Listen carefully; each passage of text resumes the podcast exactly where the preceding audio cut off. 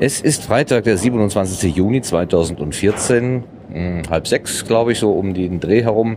Ich bin in Duisburg auf der MS Wissenschaft. Ich habe es geschafft, hier hinzukommen. Eigentlich wollte ich ja schon vor einer Stunde da sein, aber der Stau im Ruhrgebiet hat es äh, mir schwer gemacht, hier durchzukommen. Bin aber ist schon ähm, sehr freundlich begrüßt worden hier. Erstens von einer passenden Toilette, das war nämlich dringend nötig. Und das zweite ist von Frau Rudolph, die mir gerade gegenüber sitzt. Frau Rudolph ist äh, Lotsin an Bord. Ähm, und an Bord, also Lotsen sind ja wichtige Personen. Ähm, Frau Rudolph, was ist Ihre Aufgabe hier an Bord? Unsere Aufgabe ist es, äh, die Besucher durch die Ausstellung zu lotsen. Und zwar, ähm, indem wir weiterhelfen, wenn Fragen entstehen beziehungsweise Exponate ein bisschen näher erläutern, sollten die Texte nicht ausreichen, die zur Verfügung stehen. Reisen Sie die ganze Zeit mit? Es gibt ja quasi eine Rundreise oder eine, eine, eine Reise quer durch Deutschland. Sind Sie die ganze Zeit dabei? Wir sind immer in zwei Wochenschichten an Bord und wechseln uns dann wieder ab, äh, so dass man auch sich immer wieder freut, hierher zu kommen. Jetzt ist Freitagnachmittag und ich hatte mir schon gedacht, ähm, Schulklassen werde ich jetzt wahrscheinlich nicht mehr treffen. Es ist relativ ruhig, jedenfalls hier am Eingang. Ich weiß nicht, wie es dann da drinnen aussieht, da muss ich gleich noch reingehen. Ähm, wie verläuft denn so ein typischer Tag eigentlich? Ist das morgens total hektisch, wenn die Schüler kommen und dann wird es langsam ruhiger oder äh, ist das immer bunt gemischt? Das ist unterschiedlich von Tag zu Tag. Also das hängt natürlich vom Standort ab, vom, vom Wochentag. Ähm, morgen wird zum Beispiel am Samstag natürlich deutlich mehr los sein. Ähm, wie läuft der typische Tag ab? Also wenn Schulklassen kommen, machen wir um neun auf. Ähm, die melden sich ja vorher an und dann ja, kommt so alle 20 Minuten eine Schulklasse an. Wir begrüßen die kurz und die gehen dann in die Ausstellung und dann ist natürlich erstmal äh, mehr los und ähm, dann so gegen Mittag, Nachmittag äh, gehen die Schulklassen nach Hause oder die letzten gehen nach Hause und dann wird es erstmal ruhig, die Leute essen zu Mittag und dann äh, am Nachmittag wird es wieder mehr. Und ja, um 19 Uhr schließen wir ja dann im Normalfall. Ja. Sind denn Schüler und Schulklassen so die bevorzugte äh, Zielgruppe, die Sie anstreben, oder haben Sie eigentlich auch noch andere äh, ja, Zielgruppen im, im Blick? Also die Ausstellung ist für Kinder ab 12 äh, konzipiert, aber eigentlich ist sie für jeden gedacht, der sie sich gerne anschauen möchte. Also es ist für Leute von 12 bis so alt sie eben sind. Also es ist äh, wirklich für jeden gedacht eigentlich. Ja, man muss zwar eine Treppe rauf und runter gehen, aber ich habe gesehen, Sie haben auch eine Gehhilfe oder einen, einen Lift eingebaut. Also das wäre auch kein Problem, hier in den Schiffsbauch zu kommen. Wir sind ja wahrscheinlich unter der Wasseroberfläche, oder? Ja, wir sind unter der Wasseroberfläche. Also man kann so an die Wand gucken. Da steht das Wasser so in etwa bis in eine Höhe von 1,60 Meter. Ja, dann wollen wir hoffen, dass es dicht bleibt. Die äh, MS Wissenschaft in Duisburg hat hier ihre 15. Station aufgeschlagen. Es ist die 14. Stadt, aber die 15. Station, weil es in Magdeburg zwei Stationen gab, habe ich gerade ausgerechnet.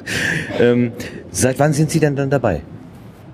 Äh, ich bin jetzt gerade wieder eingestiegen in Münster und äh, werde wieder aussteigen in Bonn. Und, und, Sie wohnen an Bord dann die ganze Zeit? Wir wohnen an Bord, ja. Es gibt äh, zwei kleine Wohnungen für uns. Wir sind ja immer zu viert gleichzeitig an Bord und ja, wohnen in jeweils in, in zwei kleinen Wohnungen, ja. Kennen Sie denn die äh, Regeln für die Bewohner dieser, dieses Schiffes? Ähm, es gibt da bestimmt Regeln, aber Ich habe Sie äh, vorhin bei der Durchsicht äh, der Internetseite der MS Jenny, wir befinden uns ja auf dem Schiff MS Jenny, die äh, zeitweilig dann mal den Namen wechselt in, in MS Wissenschaft. Ähm, da habe ich gefunden, die zehn Gebote für den Gast auf der MS Jenny. Man muss also den Kapitän hoch in Ehren halten und sich nicht mit Straßenschuhen in der Wohnung erwischen lassen und so weiter. Ich dachte, das interessiert wahrscheinlich alle, die, die hier an Bord wohnen. ja, da muss man sich schon auf jeden Fall dran halten, sonst, sonst äh, ist es hier nicht so gemütlich. Der Kapitän und seine Frau sind ja auch die Eigner, also die werden wahrscheinlich hier ganz äh, genau aufpassen. Also die haben ja das Hausrecht sozusagen. Wie ist denn der Umgang so mit denen? Boah, das ist natürlich gut. Also es ist eigentlich äh, sehr familiär und äh, wir ja, trinken auch mal zusammen Kaffee und so. Also es ist natürlich, ja, ist ein guter Umgang auf jeden Fall. Ja. Gut, wie sind Sie diese wie sind Sie an diese Position gekommen? Äh, woher wussten Sie, dass hier Lotsen gebraucht werden? Woher, äh, wie sind Sie da gekommen? Ja. Die äh, Stelle wird immer im, im, Frühjahr ausgeschrieben, also es ist ein Studentenjob, äh, werden hauptsächlich Studenten eingestellt.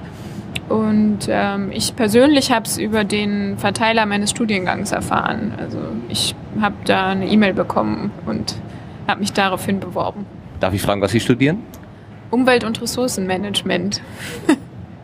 ich habe mich äh, vor zwei Jahren zum ersten Mal beworben und äh, da war das Thema Nachhaltigkeit und erneuerbare Energien und das hat dann thematisch sehr gut zu meinem Studium gepasst. Für alle, die es nicht wissen, die MS Wissenschaft fährt seit 2002 jeweils äh, äh, mit einem Jahresthema durch Deutschland im Sommer, also wenn es schön warm ist, dass man da auch einigermaßen äh, äh, ja, ohne zu frieren über das Deck gehen kann hier oder durch den, durch den Frachtraum gehen kann. Ähm, und äh, das Thema Nachhaltigkeit war dann eben vor drei Jahren dran, wo Sie sich, 2012. oder vor zwei Jahren? Im, im Jahr 2012, ja. War das.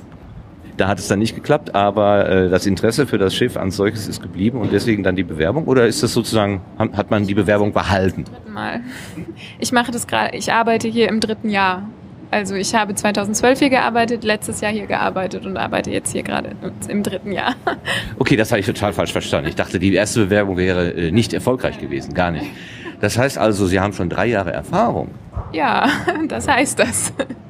Und das bedeutet auch, das Ding äh, läuft so gut, dass sie sagen, ja, das, das macht mir Spaß, das äh, mache ich auch gerne wieder. Ja, also es ist auf jeden Fall ein Job, der mir Spaß macht. Es geht ja darum, Wissenschaft äh, greifbar zu machen für die Allgemeinheit und ich finde, das ist ein sehr gutes Anliegen. Und es macht mir auch Spaß, den Menschen eben dieses Wissen, was hier zur Verfügung gestellt wird, zu vermitteln. Wissen Sie zufällig, wie viele Menschen im letzten und im vorletzten Jahr insgesamt da gewesen sind? Weiß ich leider nicht, nein. Und wenn ich so frage, war es denn eher voll oder eher leer? Was würden Sie denn sagen? Eher voll. eher voll, um einen vollen Erfolg zu haben. So, ähm, ich bin immer noch am Eingangsbereich und die Zeit läuft mir gerade davon. Ich muss jetzt langsam mal da reingehen. Ähm, in den Schiffsbauch. Die Exponate sind eingeteilt in Gruppen und ja, ah, da wunderbar. Sie heißen digitales Wissen, digitale Wirtschaft, digitales Miteinander und dann gibt es noch eine Aktionsfläche, damit das Ganze nicht nur zu digital wird, sondern auch was, was, ja, was Aktives sozusagen hat.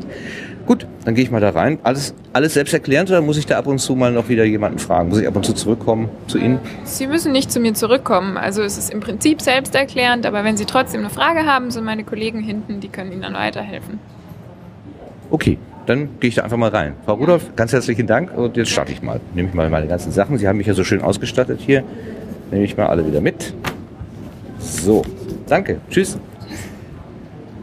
Das war also der Eingangsbereich und neben den, wie schon erwähnten, Toiletten gibt es hier also ein kleines Café. Die ähm, Kapitänin und Eignerin, Frau Scheubner, hat hier ein kleines Café eingerichtet ähm, und ein paar Bistrotische aufgestellt. Hier kann man also schon mal gemütlich sitzen.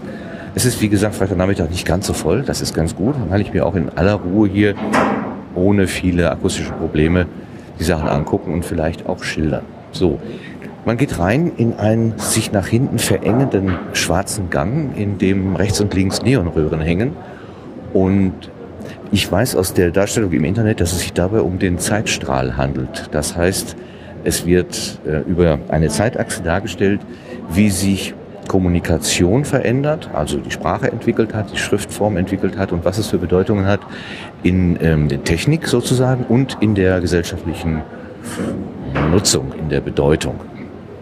Und äh, wenn ich aus diesem engen Raum hier, aus diesem engen Gang hier rauskomme, dann weitet sich der Gang. Ich habe, stehe jetzt hier in einem größeren, aber auch schwarz gehaltenen ähm, ja, äh, Raum, Rauminstallation, das geht also von Bordwand zu Bordwand hier, das wären dann diese sieben Meter etwa. Und alles ist schwarz, es hängen äh, äh, Drahtseile von der Decke herunter und zwischen den Drahtseilen sind Leuchtstoffröhren, die so ein bisschen schwach vor sich hin äh, äh, dimmen. Ich weiß aber, ähm, dass man, wenn man die Dinger berührt, sie auch hell machen kann. Das mache ich auch. Oh, die erste geht schon ganz hell in meinen ähm, Fingern und äh, sie leuchtet ein Schild an, auf dem steht Open Data oder Open Data. Daten unterschiedlicher Herkunft, die der Allgemeinheit ohne Einschränkung frei zugänglich gemacht werden. Ah, das ist so eine Art Glossar. Jetzt verstehe ich es auch. Also ich habe hier verschiedene Begriffe. Ah, ein Podcast, das ist ja schön. Ich mache mal Licht an an der Leuchtstoffröhre, an der äh, die vor dem Schild Podcast steht. Da steht über das Internet verbreitete Radio- oder Fernsehähnliche Sendungen, Kunstwort aus iPod und Broadcast. Das ist Englisch für Rundfunk. Gut, das ist eine mögliche Erklärung. Es gibt ja auch noch andere, aber immerhin, damit kann man ja schon mal ganz gut leben.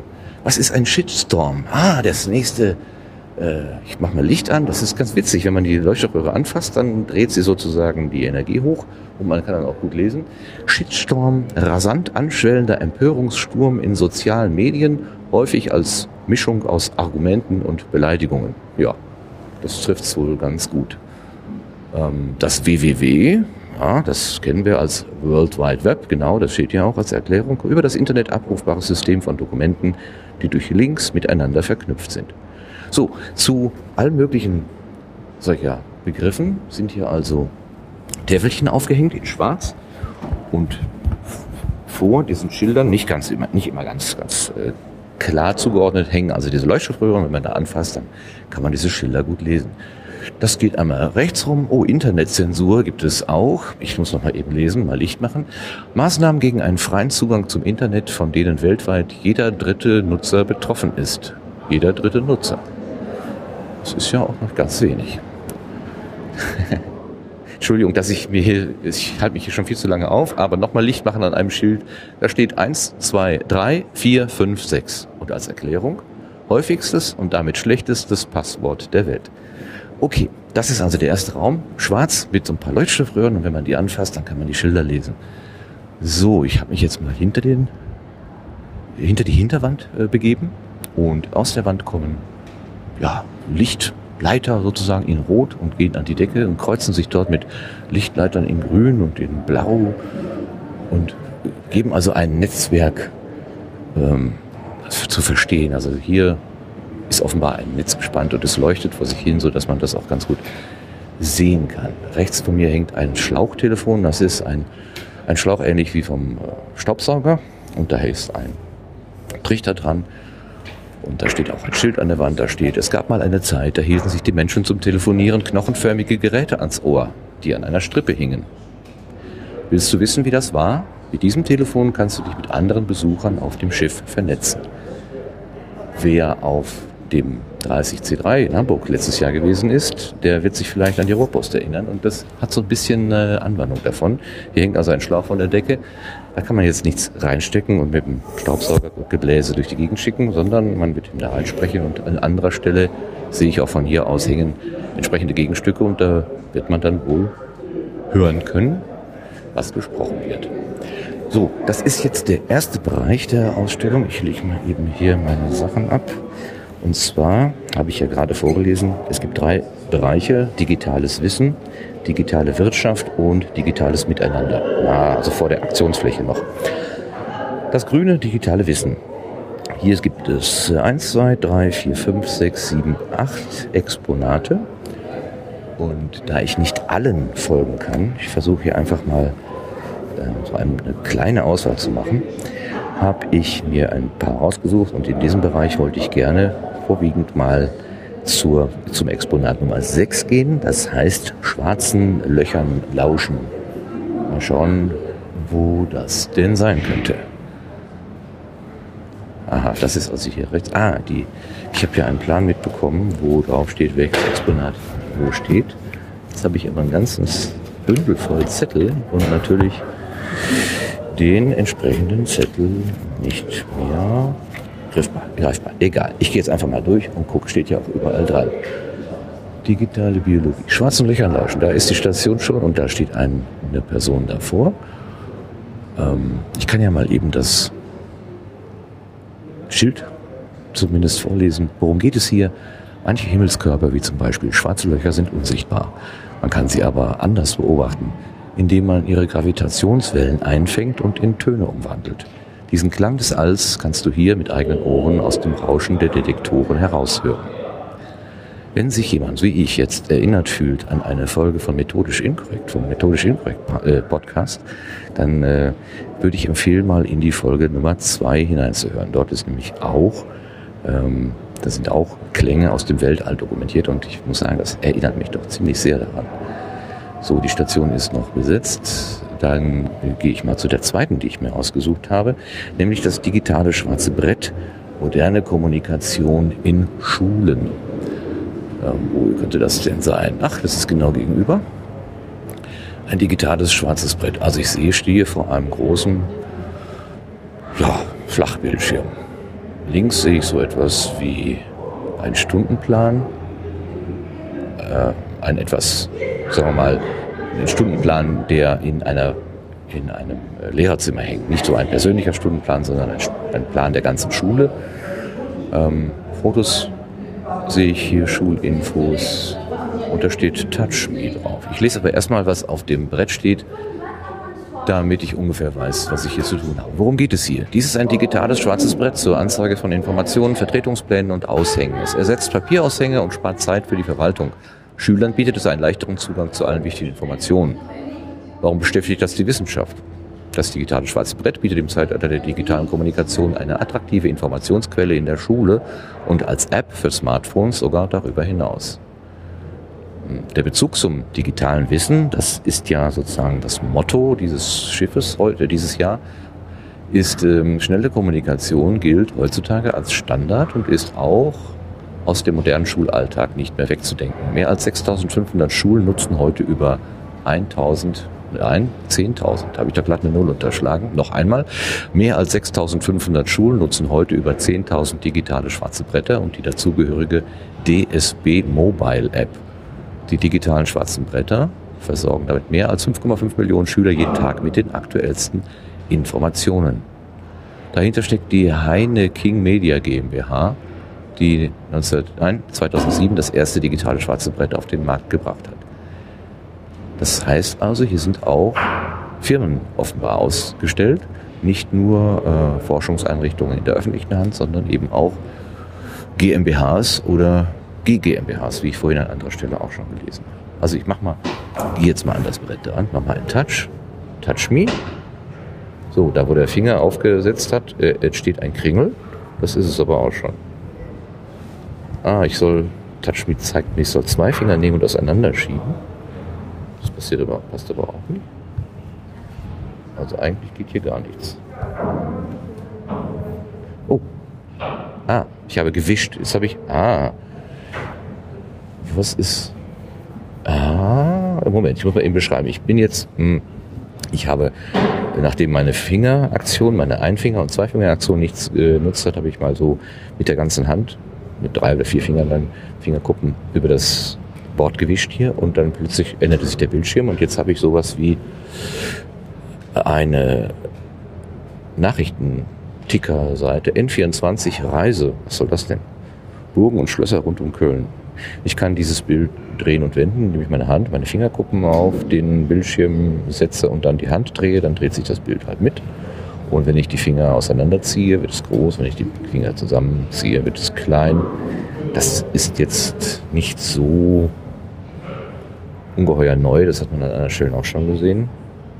Die Vergrößerung ist allerdings beeindruckend. Ich bin hier gerade äh, durch unsachgemäße Bedienung in einen Modus geraten, der hier äh, quasi Lupenmodus ist. Hier sind auch noch äh, Symbole für weiter, vorwärts und rückwärts. Aha. Okay, ich bekomme ein anderes Bild, das steht aber auf dem Kopf. Das muss ich erstmal gerade drehen, wieder zurück. Äh, die Bedienung ist recht zügig, also man muss nicht lange warten. Das reagiert sehr schnell auf die Finger, das stimmt schon. Jetzt gehe ich mal hier durch die Bilderleiste durch. Das ist so ein bisschen wie die ja, so eine übliche äh, Bilderansicht und immer N24. Also was soll denn das? Die Schüler müssen doch nicht N24.de gucken hier. So, ah, die, auf die Mitte gedrückt bin ich wieder in diesem Ausgangsmodus. Vielleicht lag es auch daran, dass ich zum N24 gekommen bin, weil ich auf, das, auf dem Startbildschirm diese N24-Kachel berührt habe. Ich berühre jetzt mal die Schulinfo auf die gleiche Art und Weise und erreiche damit, dass das Foto, was in dem Rahmen der Schulinfo war, einfach mal auf die Seite geflogen ist. Steht auf der Seite. So, sind also Fotos von Schülern. Hier guckt gerade einer durch so ein Vogelbeobachtungs-Fernglas eine Schülergruppe an einem Bach. Äh, offenbar beim Karneval hier ein Bild, Abiturklausuren, bitte seid leise auf den Fluren. Also auch Hinweise kann man da also einblenden ähm, auch groß machen, ist alles groß gemacht. Ich stehe ein bisschen doof davor, muss ich gestehen. Das ist mir echt ein bisschen. Ähm, so. Ist da gerade jemand hinter mir? Ich kann es groß machen und klein machen und das, eine oder andere anklicken. Das erschließt sich mir jetzt nicht so in Gänze. Das ist zum Spielen ganz nett. Ähm, sicherlich die Technik, also die, die, Geschwindigkeit, mit der das hier reagiert, ist beeindruckend. Das ist äh, ganz gut. Macht schon Spaß. Da hat man nicht das Gefühl, äh, dass man irgendwie jetzt hier mit Latenzen zu tun hat, die das Bedienen irgendwie ver, einem verderben. Aber so den, den, den ganz großen jetzt wird es wieder groß, jetzt wird es wieder klein. Ich gehe immer weg, das taucht nicht. Also das digitale schwarze Brett, da bin ich zu dumm dafür. Vielleicht muss ich mal jemanden fragen, wie sich damit ausgeht. Ich sehe aber gerade, hinter mir sind die kosmischen Töne wieder frei geworden. Da gehe ich jetzt mal wieder rüber. Also schwarze Löcher haben ein Geräusch, machen ein Geräusch und ich versuche jetzt mal das Geräusch hier für den Rekorder hörbar zu machen.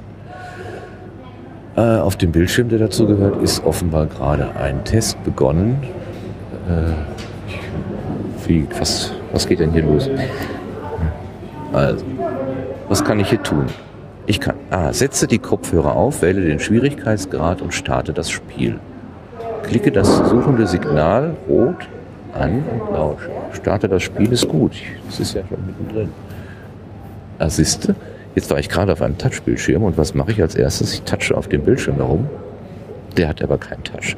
Hier liegt eine Maus bitte benutzen Sie die Maus. So. So, jetzt muss ich erstmal irgendwie. Äh, ich habe nach. Ich habe links oben geklickt. Okay, da steht jetzt Willkommen bei Black Hole Hunter, dem Spiel, bei dem Sie selbst nach Gravitationswellen suchen können. Wählen Sie einen Schwierigkeitsgrad. Anfänger, fortgeschrittene Profis. Naja, ich weiß schon, was ich wähle. Ich verrate es aber nicht. Kann das Spiel starten. Äh, Sie haben bei dieser Mission die Aufgabe, dass durch die Verschmelzung zweier schwarzer Löcher mit 50,0 und 50,0 Sonnenmassen entstehende Gravitationswellensignal in den verrauschten Daten eines Gravitationswellendetektors zu finden. Klicken Sie auf das untenstehende Bild, um den Ton zu hören. Aha. Und?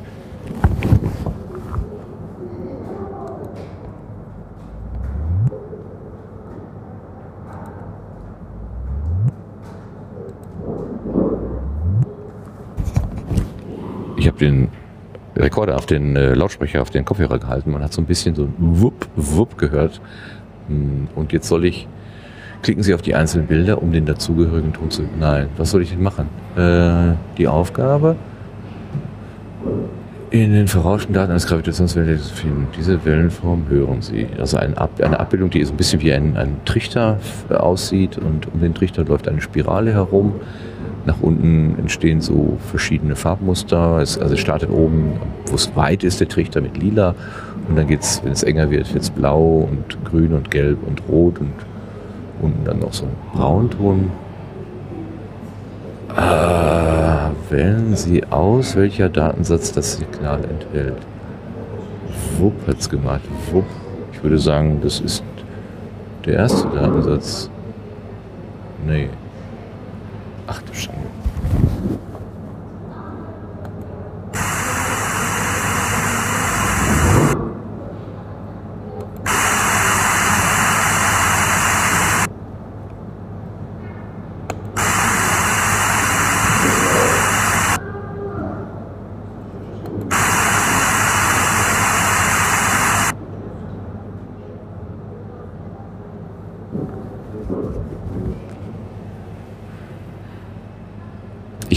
Aufgabe noch immer nicht verstanden. Tut mir leid, äh, dass ich hier so rumstümpere.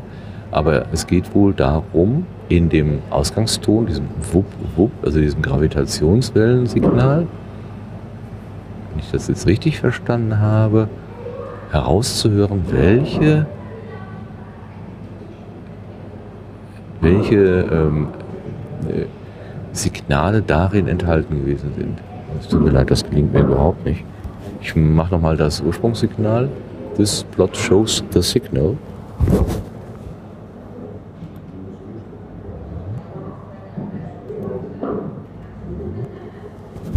Na, ich mache mal den anderen. Vielleicht ist auf der rechten Seite ein bisschen mehr.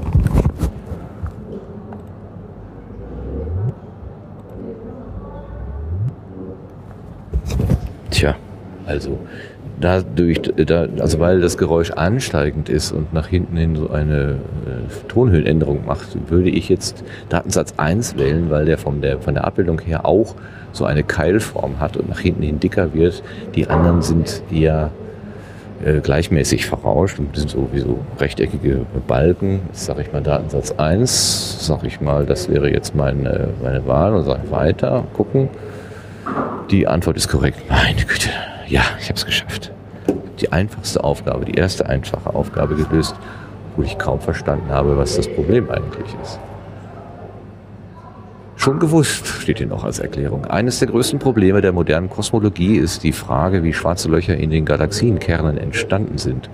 Beobachtungen mit Gravitationswellen könnten den Schlüssel dafür liefern, da sie direkt zur Entstehung im frühen Universum zurückblicken können. Hm. Ja, ich trete mal zurück, ehrfürchtig, und sage, was nehme ich jetzt mit? Ich weiß, dass man Gravitationswellen akustisch darstellen kann und durch Vergleiche vielleicht auch Zuordnungen schaffen kann. Vielleicht reicht das ja in dem Moment auch schon. Ich kann mich ja auch mal beraten lassen. Hallo? Hallo. Ach so, das ist ja die Frau Rudolph wieder, genau. Ich hatte sie jetzt gar nicht erkannt ohne Tresen habe ich sie gar nicht erkannt. Ich habe hier gerade vor dem äh, äh, Weltraumgeräuschgerät gestanden und es hat eine Weile gedauert, bis ich überhaupt verstanden habe, was ich tun sollte. Ist das eine schwierige Aufgabe, ein schwieriges Exponat? Werden Sie dazu häufig gefragt? Mm, eigentlich nicht. okay, dann habe ich mich dumm angestellt. Ähm, was soll da genau gezeigt werden? Ich habe das gerade versucht, hier so ein bisschen rauszulesen, aber vielleicht können Sie das ja in Ihren eigenen Worten nochmal kurz beschreiben.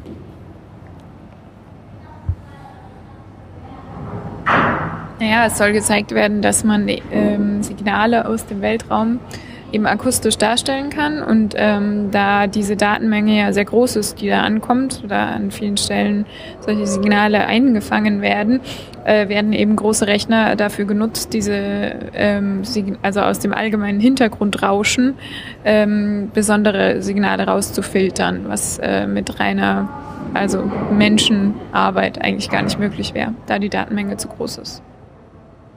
Also es, wie ich schon vermutet habe, geht es darum, Signale, die auf der einen Seite anfallen, zu vergleichen mit anderen bekannten Signalen und da Bezüge herzustellen. Genau, ja, darum geht's. Haben Sie bei den Exponaten, die hier stehen, ein Lieblingsexponat? Mm, eins meiner Lieblingsexponate ist eigentlich dieses hier, hier drüben. Da geht's um Biologie und zwar um Taxonomie eigentlich. Also es geht darum, wie die digitale Technik helfen kann, die Verwandtschaftsbeziehungen zwischen Arten äh, zu ermitteln. Äh, früher wurde das ja rein über äußere Merkmale gemacht, beziehungsweise Körperbaumerkmale.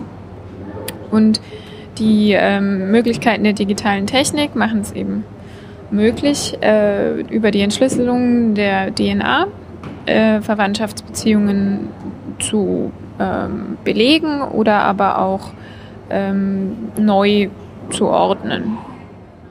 Das heißt, man schaut den äh, Tieren jetzt nicht nur, man schaut sie nicht nur von außen an, man schaut nicht nur, äh, wie ist der Körper gebaut, sondern man schaut eben dann auch in die genetischen Bausteine hinein. Und, und das äh, kann man das da irgendwie miteinander kombinieren oder was ist jetzt da genau ausgestellt? Genau, also es geht eigentlich darum, das zu kombinieren. Ähm, äh, es geht da, also erst wird der Besucher gebeten, die Tierfiguren, die wir ja hier sehen, äh, nach dem Aussehen zu ordnen und mal zu ordnen, was glaubt man denn wäre am nächsten miteinander verwandt ähm, und die dann auf diesen Art, dieser Art Stammbaum ähm, aufzustellen. Machen wir das doch mal. Die, die, Gäste sind gerade weggegangen, es ist hier freie Bahn, dann tun wir das doch einfach mal. Also es ist ein halbrunder Tisch, da ist ein Bildschirm eingelassen, ähm, so eine Art, äh, wie so eine Art Regenbogen, lauter Fragezeichen und äh, hier auf dem Tisch stehen runde, sehen so ein bisschen aus wie Eishockey-Pucks äh, und da sind Tiersymbole drauf. Ich habe gerade einen Wellensittich in der Hand. Was haben Sie da so? Schlange, äh, Kuh. Und was müsste ich jetzt tun? Also Sie schauen sich jetzt eben diesen Stammbaum an. Sie haben ja schon ein paar Stationen vorgegeben, wie hier rechts das Seepferdchen, dann gehen wir weiter, kommt der Mensch Und dann am Ende hier die, die Schildkröte und äh, die Blindschleiche. Achso, die sind jetzt über so eine Linie miteinander verbunden, äh, Genau. die, um die Entwicklung, die es mal gegeben hat, äh, so abzubilden. Ah, okay. Genau. Mhm. Darum geht's. Und jetzt schauen Sie halt zum Beispiel erstmal hier am Anfang äh, des Lebens, welches Tier ist denn das einfachste, was wir hier auf dem Tisch stehen haben. Oh, das einfachste ist so ein Wurm, ja, genau. da haben wir hier den Da haben wir Regenwurm. einen Regenwurm, da ist noch ein anderer Wurm. Ein Wattwurm ja, das, oder was? Äh, sieht ein bisschen so aus. Das ist allerdings ein Schleichenlurch und damit ein, ein Amphib und ein Wirbeltier. Ist also nicht ganz so einfach. Okay, bin ich schon ähm, wieder durchgefallen. Alles klar. Also dann schauen wir mal, ähm, was haben wir hier so an sehr alten Tieren, beziehungsweise Leben ist ja nun im Wasser entstanden, die Fische. Also haben wir hier einen Hai, Mhm. der gehört ja zu den Knorpelfischen. Genau, dann kommt als nächstes der Hai. Dann haben wir schon hier bis zum Seepferdchen. Jetzt steht es ja plötzlich dran. Also Sie Genau, haben wenn den Puck es dahingestellt und dann leuchtet erscheint plötzlich der das Name des jeweiligen Tiers, ja. vorher nicht. Wenn ich jetzt ein falsches dahinstelle, dann sagt er mir das auch? Äh, nicht mal, sofort. Wellensittich Wir dahin? Müssen, wir müssen erst alle einmal positionieren und wenn wir alle positioniert haben, dann können wir auf Kontrollieren klicken und dann äh, sagt er uns, was richtig steht und was falsch steht. Okay. Genau, so. dann geht es nämlich weiter hier mit äh, den Tieren, die so halb an Wasser, im Wasser, halb an Land leben. Das sind die Amphibien. Ähm, wir haben, da haben wir hier einmal den Feuersalamander und eben einmal den Schleichenlurch, der ein bisschen aussieht wie ein großer Wurm, aber ja, ist ein Amphib. Und dann sind wir auch schon bei den Säugetieren. Da haben wir natürlich, also einmal den Menschen, der ist ja eben schon vorgegeben, dann eben das Hausrind. Und als zweites Säugetier haben wir hier einen, der lebt eher im Wasser, nämlich den Wal. den Schwertwal. Und ähm, ja, dann geht es weiter und dann kommen wir schon zu den Reptilien. Da haben wir hier ganz viele, nämlich einmal das Krokodil und äh, den Komodowaran und die Bartagame. Ich wüsste noch nicht mal, dass das Tier so heißt. Ich finde es toll, dass Sie das alles wissen. Ja, und dann noch den Wellensittich. Und das ist ja ein Vogel und der kommt hierher zum Krokodil. Genau. Vögel sind doch die Nachfolgen der Dinosaurier, oder? Hm, so genau, also so kann man das nicht sagen, nicht so wirklich. Also es ist so, das ist so ähm, eine Art Parallelentwicklung und dann ähm, so ungefähr das eine aus dem anderen. Ja, also als Brückentier gibt es ja den Archeopteryx zum Beispiel, der eben Schuppen hat und Federn oder hatte. Und ähm, ja, also man kann davon ausgehen, dass sie sich aus den Reptilien entwickelt haben. Dinosaurier, ja, weiß ich jetzt gar nicht. So, Zähl mal eben durch. Zwei, vier, sechs, acht, zehn. Zehn Tiere sind jetzt äh, positioniert und da steht auf dem Bildschirm, das sieht doch schon mal gut aus. Das klingt doch schon mal ermutigend. Ja, so, jetzt können wir eben hier weiter durchgehen. Aber es gibt jetzt noch keine Auflösung. Wir müssen ja jetzt erstmal schauen, stimmt das so? Deswegen analysieren wir jetzt mal äh, bildlich. Also man sieht jetzt hier, äh, wie eine DNA-Probe genommen wird beim Hai und dann sieht man das DNA-Molekül. Man sieht das, weil der Tisch, auf den wir gerade Genau. schauen, der wird jetzt zu einem Monitor und es läuft eine Animation ab. Genau, und ähm, da sieht man eben das DNA-Molekül, wie es ähm, gespalten wird und man sich dann hier die einzelnen Eiweißbausteine anguckt und die Abfolge, was ja dann im Prinzip den genetischen Fingerabdruck bildet. Und ähm, ja, jetzt sehen wir hier, wie sind die verwandt. Und jetzt können wir hier schon auf Kontrollieren drücken und sehen, ah ja, es steht alles richtig. Ja, da steht Obst, da stimmt wohl etwas noch nicht. Ah ja, doch. Wir haben hier Irgendwas ist Sache- vertauscht. Eine Sache vertauscht. Und zwar den Komodowaran und die Bartagame. Das sei Ihnen nachgesehen. Ja. Und jetzt müsste stimmen. So, genau. Und jetzt sagt er uns hier, gut gemacht, so steht alles richtig.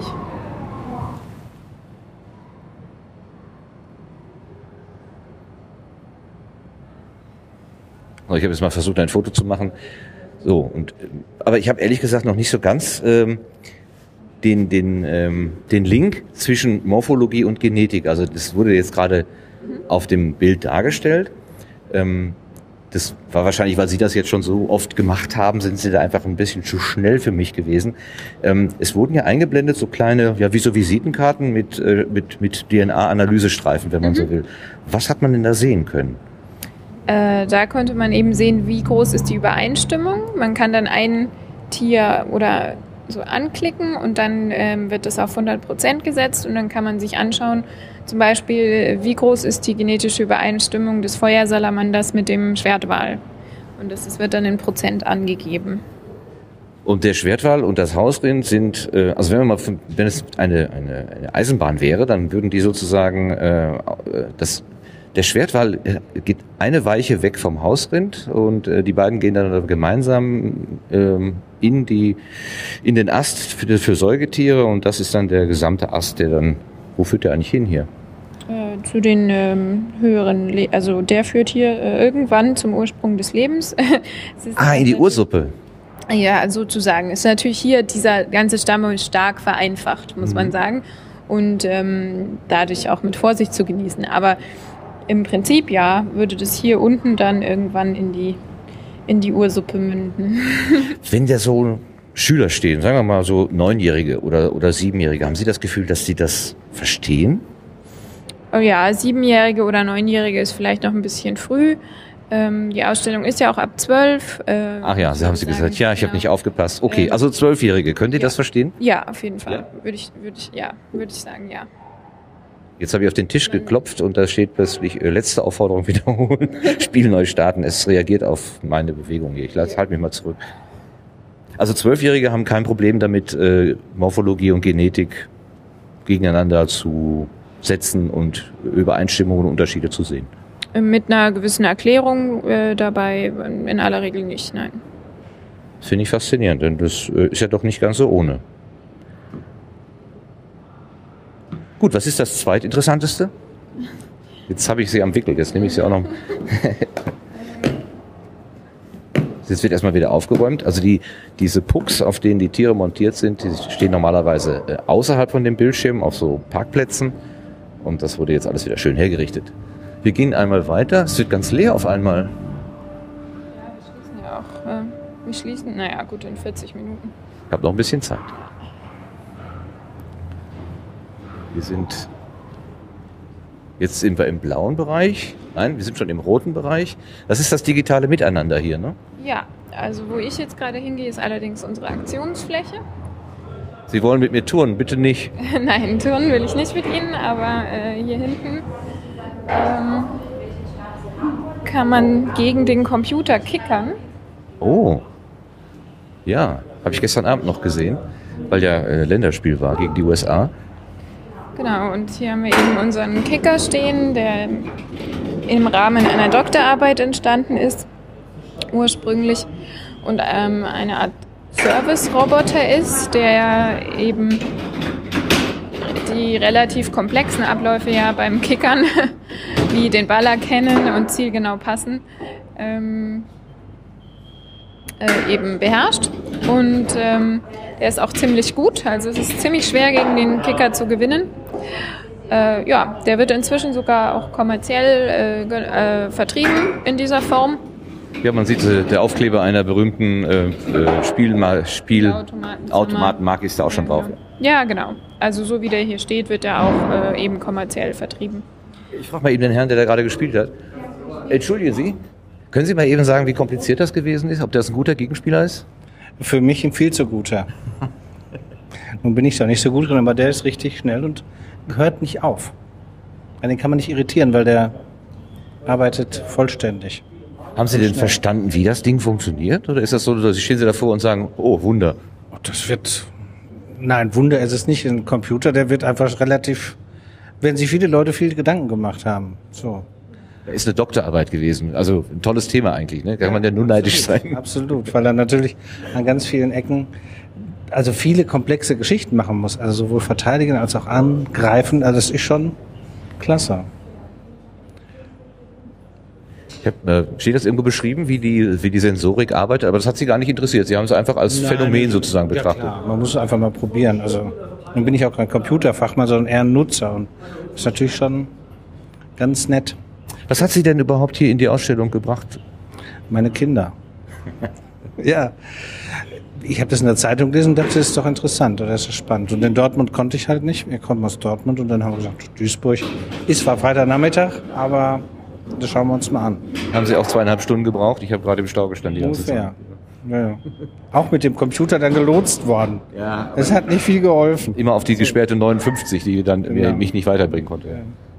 Da könnten die äh, Geräte noch ein bisschen dazulernen. Ja. Die Eltern auch. Wahrscheinlich lernen wir mehr dazu als unsere Kinder. Die sind ja alle Digital Natives, wir nicht. Also ich nicht. Nee, ich auch nicht. Ich bin auch ein, äh, ein Eingewanderter in, die, in diese Welt. Ja. Waren Sie letztes Jahr auch schon mal bei so einer Ausstellung hier? Nein, nein. Habe Das ich erste ja nicht mitgekriegt. Ich lese ja noch Zeitung. Und in dieser stand es aber. Also ich habe es in, der- hab in der Zeitung? Nee, ich habe es jetzt natürlich auch dann im Internet geguckt, wann sind die wo. So, ne? Und wie lange haben die auf? Und morgen ist es anders, weil hier ist Tag der Industriekultur. So. Was hat Ihnen denn einen besonderen Eindruck gemacht? Sagen wir, gehen wir mal von dem Kicker äh, aus als was Besonderes, aber was von den Exponaten, die hier stehen, hat bei Ihnen besonders Ich bin geklingelt? zu kurz da, ich weiß es nicht. Also im Moment hat mich das am meisten angesprochen, weil das einen hohen Appetenzcharakter, also ne, das, das lädt sehr dazu ein. Und vorne habe ich halt verschiedene Sachen ausprobiert, aber im Moment bin ich noch dabei, einfach einen Schnelldurchlauf zu machen, um vielleicht Sonntag nochmal wiederzukommen. Mal sehen. Ja, wir haben ja die Zeit im Nacken, noch 45 Minuten, dann wird hier, werden die Schotten zugemacht sozusagen. Sagen Sie mir noch Ihren Vornamen bitte. Michael. Dankeschön, Michael. Dann frage ich mal die Kinder, wo sind die denn? Meine Tochter sitzt Oh, die sitzt auf so einem ähm, Ergometer. Da frage ich mal, ob ich mal fragen darf. Darf ich mal fragen? Für mein Internetradio. Radio Mono. Nein. Wir können das ganz anonym machen. Ähm, der Vater hat mir gerade gesagt, dass die, der Grund, warum er hier ist, die Kinder sind. Ähm, haben Sie ihn dazu überredet? Oder du? Ich sag mal du, ja. Ja, nein, ich wurde überredet.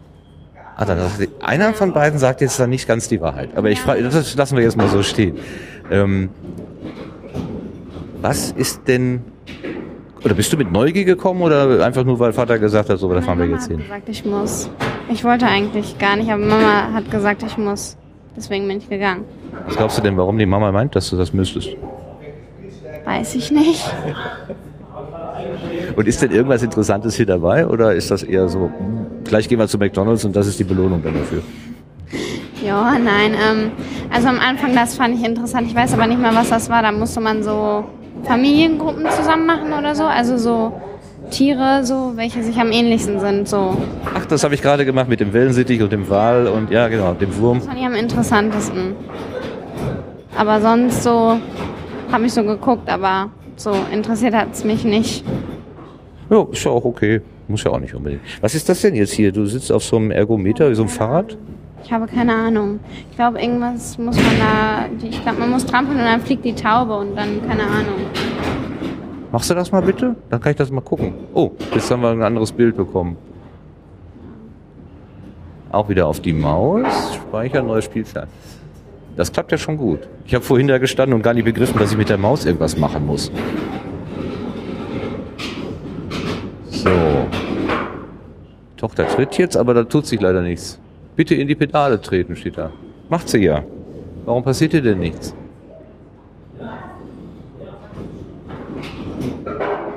Warum passiert nichts? Ich weiß es nicht. Ist doof, ne? Ja. Na gut. Wo ist denn die Mama? Frage ich die mal. Ich glaube, die ist irgendwo da hinten noch. Geh ich da mal hin. Sicher. Dankeschön, bis hierhin. Ah, ich muss noch mal eben hier an dem Kicker anhalten. Sie kickern hier gerade so toll. Ähm, der Herr sagte mir gerade, das sei ein schwieriger Gegner. Empfehlen Sie den Kicker hier auch als schwierig? Der ist jetzt sehr schwierig, ja. Fand ich schon, also schon kräftig, spielstark, ja. Ich glaube, wir haben auch ziemlich stark eingestellt von der Spielstärke jetzt. Da müssen wir mal schauen, ob wir nochmal eine Kreisliga was Einfaches uns einstellen. Habe vorhin bei dem, äh, bei dem äh, Geräuschelauschen habe ich mal Anfänger ganz einfach gemacht und das war schon kompliziert genug für mich, äh, wenn Sie hier mit, höherer, äh, mit höherem Niveau einsteigen. Das ist ja. Ja. auch schon mutig. Haben Sie denn auch eine Vorstellung davon, wie das Ding überhaupt funktioniert? Also ich glaube wohl, das funktioniert mit Schrittmotoren, die dementsprechend hier die äh, Männchen steuern. Und der Ball wird wahrscheinlich über Sensoren im Spielfeld irgendwie erfasst. Oh, Sie benutzen ein Fachwort, Schrittmotoren. Sind Sie vom Fach? Ja, ich bin Elektroingenieur. Okay. Und wie haben Sie den Weg hierhin gefunden? Warum sind Sie in die Ausstellung gegangen? Äh, übers Internet haben wir gefunden gehabt, dass diese MS-Wissenschaft hier rumfährt durch Deutschland und Duisburg ist eben von Essen nicht weit weg. Dann sind wir hierher gefahren. Zum ersten Mal äh, bei so einer Das Ausstellung? Das erste Mal hier für die, von der MS-Wissenschaft, dass wir hier hingefahren sind, ja. Hm?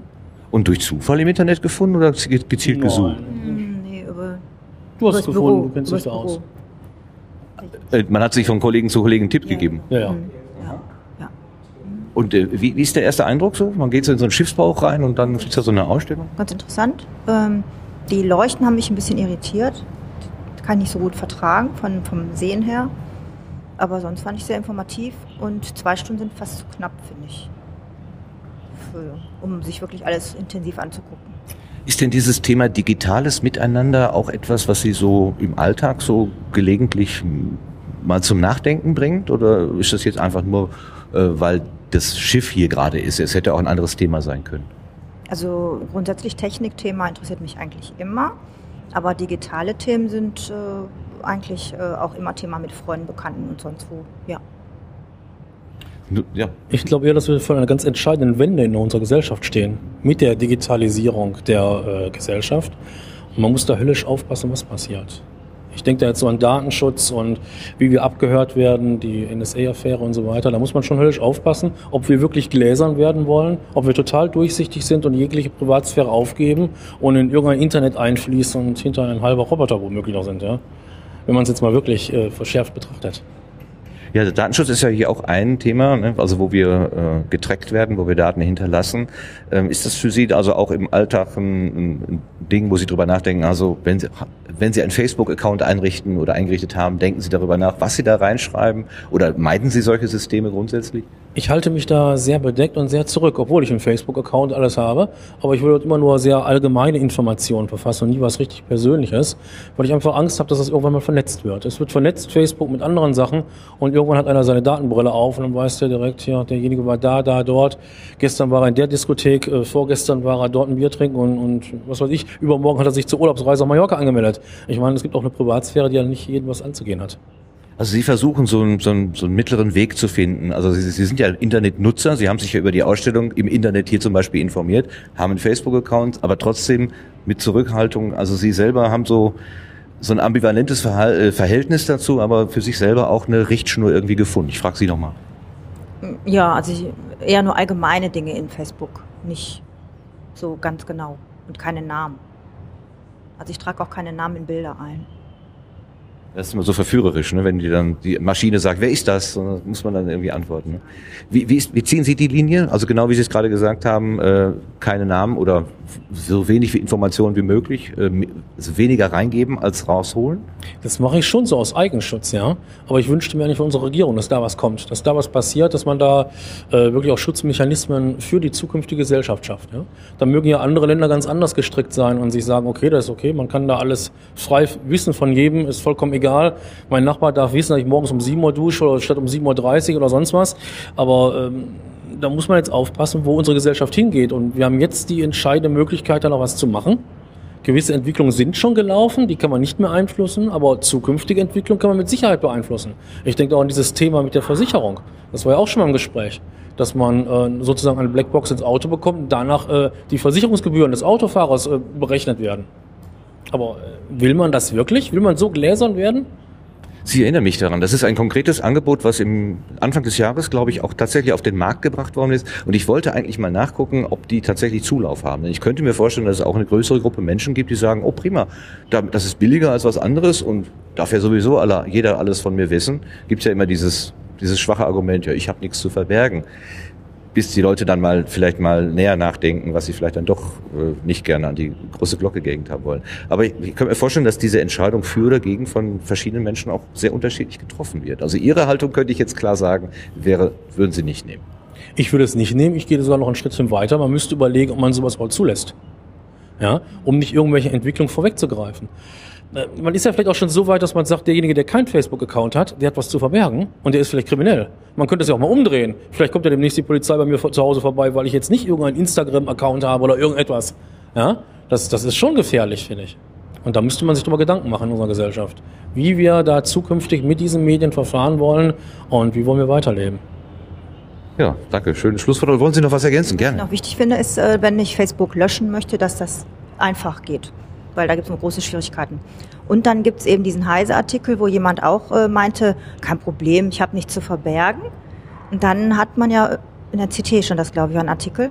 Äh, da haben sie dann herausgefunden, was alles über ihn herauszufinden war. Sie konnten also unglaublich viel herausfinden. Er war doch etwas schockiert hinterher, was da alles über ihn herausgekommen ist. Ich weiß nicht, ob der Name Felix von Leitner Ihnen was sagt. Fefe, der hat ja auch so einen berühmten Blog. Er ist auch ein äh, Mitglied im Chaos Communication, äh, Chaos Computer Club, äh, so ein Sicherheitsmensch. Der hat das mal so schön auf den Punkt gebracht, indem er äh, jemanden, der gesagt hat, ich habe nichts zu verbergen, hat gesagt, gib mir doch mal dein Handy. Dann sagt er, wieso? Ja, ich will mal eben deine Kontakte durchlesen. Nein, die kriegst du nicht. Sagt, ja, du hast was zu verbergen. Ja, also man kann das ganz leicht ad absurdum führen irgendwie. Das ist schon interessant. Er war sehr, sehr informativ in dieser CT über diese Person. War ein IT-Mensch und er meinte, da kriegt man nicht viel raus. Und das stimmte eben nicht. Ja, das ist, wir haben es schon längst aus der Hand gegeben, fürchte ich. Aber ich glaube genau, was Sie angesprochen haben, gesetzliche Regeln zu. Aber wir haben jetzt vielleicht die Chance, noch das eine oder andere abzuwenden. Das, das ist das, äh, der Punkt, da müsste man jetzt wirklich drauf achten. Ich denke da jetzt an diese Abhöraffäre, hat ja keiner was zu verbergen gehabt. Und es ist ja eigentlich äh, für Amerikaner sogar erlaubt, äh, Deutschland abzuhören. Ja? Es gibt ja dementsprechende äh, 3G-Abkommen und, und danach dürfen die Amerikaner uns belauschen und abhören. Das wissen die wenigsten. wenigsten. Darüber gibt es auch in, äh, Podcasts und, und äh, Sachen im Internet nachzulesen. Aber das wird natürlich den Bürgern auch irgendwo verheimlicht, dass wir abgehört werden dürfen eben wegen dem Zweiten Weltkrieg und dass die NSA uns abhören darf. Und äh, wir haben alle nichts zu verbergen, bis das Handy von der Merkel abgehört worden ist. Da haben wir plötzlich was zu verbergen. Und äh, das ist schon äh, eine Überlegung wert, dass man da mal Einschränkungen macht. Ja? Sie sind nicht zufrieden mit der Leistung unserer Regierung an der Stelle. An der Stelle mit Sicherheit nicht und ich bin auch ganz froh, dass der Snowden nicht in Deutschland verhört wird. Weil Sie Angst um seine äh, Gesundheit und Leben haben? Ich habe Angst darum, ja. Ich glaube nicht, dass unsere Regierung oder überhaupt Deutschland in der Lage wäre, den Herrn Snowden hier in Deutschland vor den Amerikanern zu schützen. Ich glaube, die würden ihn ausliefern an die Amerikaner. Und er ist gut beraten, dort zu bleiben, wo er jetzt ist. Ja. Na, Sie schütteln den Kopf, Sie glauben, dass Sie glauben noch an die äh, an Gesetz und Ordnung in Deutschland. Nein, das ist eine Unterstellung, Entschuldigung. Was sagen Sie zum Herrn Snowden?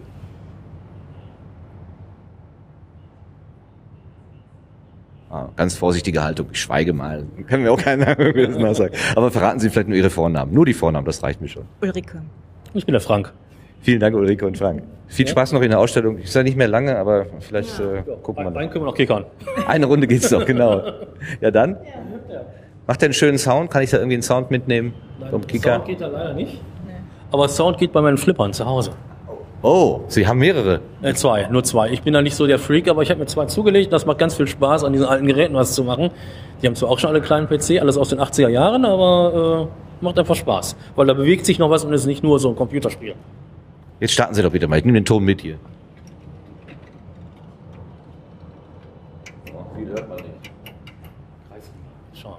Spielstärke wählen, Kreisliga, Bundesliga, konnte Das man. einfachste genommen, Kreisliga, ich laufe jetzt klappt's mal. Ja gut. Also es sind vier, Greifer, äh, zwei Hände links, zwei Hände rechts. Eh, Ich, ich, ich, ich guck nur zu. So, die Kugel rollt.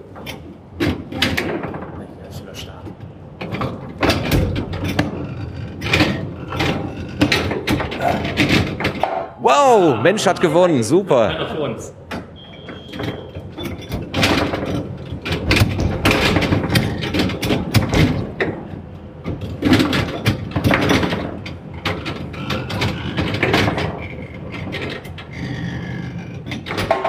Für uns. Zwei zu null für die Menschen. Super. Mit dem Run, da verlasse ich Sie jetzt mal. Viel Spaß noch. Tschüss. Huch. Bitte? Das ist ein privates Radioprojekt, Radio Mono, die, äh, net. Ähm, da mache ich Podcast draus, ähm, die man dann frei anhören kann. Also ich kann Ihnen auch gerne. Wie und was? Wo und wie? Ähm, komm her. Also wir machen selbst Podcasts immer und äh, Sie machen Podcast auch? nein, ich mache keine Podcasts, ich höre mal Podcasts. Sie hören, ach so. Kann ich mal neugierig fragen, welche Podcasts Sie hören? Oh, D2 Wissen und äh, Bayern 2 Wissenschaftssendungen, solche Sachen hauptsächlich immer. Also die von. Fraunhofer auch schon mal, aber der Fraunhofer ist mir manchmal so ein bisschen zu werbelastig, finde ich fast. Also das ist ein komplett privates äh, äh, Ding, was ich mache. Ähm, ich habe mich da inspi äh, inspirieren lassen und auch ein bisschen anfixen lassen. Es gibt da so eine Podcast-Gemeinde in, ja, wir sind nicht in Berlin, aber über Deutschland äh, langsam baut sich da so eine so eine Community auf, ähm, Leute, die tatsächlich thematisch was sagen, andere, die einfach nur erzählen, wie sie Mhm. gerade ihr Leben äh, verbringen oder so. Also es ist eine ganz bunte Szene und ich habe mich da einfach mal so eingeklinkt und mein eigenes Programm da. Mhm. Ja, zwischendurch haben wir Computer Club 2 gehört, auch noch, ja. Computer Wolfgang und Wolfgang, ja, damit habe ich angefangen, genau. Ja, ja. Ist immer ganz nett, ja. Schön. Hören Sie die immer noch aktiv? Ja, hin und wieder. Nicht jedes Mal, aber ich habe sie drin im Podcast, in meinem Verzeichnis. Und wenn da was Schönes ist, dann höre ich schon mal. Ja. Ja, schön, prima. Ja, dann nochmal danke und äh, gutes Gelingen. Tschüss. danke gleichfalls. So, das war die Aktionsfläche. Da habe ich ja richtig viele Aktionen erlebt. Ähm, jetzt bin ich wieder in der, äh, in der thematischen Ausstellung, mh, wo ich gesagt habe, sie ist in drei Bereiche eingeteilt, nämlich ja, digitales Wissen, das ist der grüne Teil. Und dann haben wir die digitale Wirtschaft, das ist der blaue Teil. Und hier hinten im roten Teil das digitale Miteinander. Vor mir liegt gerade ein äh, Samsung-Handy. Was kann ich denn hier machen? Souverän am Smartphone heißt die Station. Da wollte ich sowieso hin. Dann bin ich ja genau richtig gelandet. Das Institut für Psychologie und Informatik der Universität Bonn hat diese Ausstellung hier, äh, diesen, diesen Teil der Ausstellung gemacht. Worum geht es? Den meisten Menschen ist gar nicht bewusst, wie oft sie täglich zum Smartphone greifen. Oh, das, mir ist das schon bewusst. Minütlich? Naja, das war ein Scherz. Die Android-App Mental gibt dir Aufschluss über das Ausmaß deines Konsums. Außerdem zeigt dir unsere Installation, welche Daten vom Smartphone aufgezeichnet werden können. Warum beschäftigt das die Wissenschaft? Die Wissenschaftler wollen mehr darüber erfahren, wie oft und auf welche Weise Menschen ihr Smartphone nutzen. Außerdem versprechen sie sich Erkenntnisse, ob man Smartphone-abhängig sein kann. Das Smartphone erleichtert unser Alltags-, Schul- und Arbeitsleben, doch es lenkt uns auch zunehmend von unseren täglichen Aufgaben ab. Die App Mental hilft dabei, ein bewusstes digitales Leben zu führen. Sie zeigt, wie viel Zeit man mit dem Handy verbringt, welche Apps am meisten Zeit beanspruchen und wie wichtige Ereignisse im Leben die Handynutzung beeinflussen. So, dann wollen wir doch mal gucken. Wie kann ich denn diese App hier starten? Ein bisschen App-Erfahrung habe ich ja auch. Klick zum Start steht auf dem Ding. Sie können dieses Telefon verwenden und kostenlos telefonieren, MS schreiben oder Internet surfen. Die Nutzung des Telefons wird ausgewertet und auf dem Fernseher dargestellt, sodass Sie Ihre Handynutzung mit der von anderen Nutzern vergleichen können. Das ist ja schön. Persönliche Daten wie Telefonnummern, SMS-Texte und sonstige Inhalte werden nur anonymisiert ausgewertet. Das sagen alle. Scherz. Die Anrufliste und der SMS-Speicher werden von Zeit zu Zeit gelöscht. So, ich habe jetzt mal den Startbildschirm oder zumindest ein, ein, offenbar ein Startbildschirm hier erzeugt. Äh, Da sehe ich die, den Deutschen Reichstag als Kachel, eine Kachel, ich sage immer Kachel, weil ich ein Windows-Nutzer bin. Entschuldigung, ich weiß nicht, wie man das hier nennt in dieser Welt. Eine andere Kachel sagt, äh, es ist ein von der Süddeutschen Zeitung offenbar ein Infodings, Kontakte, Telefon, Internet. Ja, was mache ich jetzt? Ich kann ja einfach mal die Süddeutsche Zeitung aufrufen. Was tut es?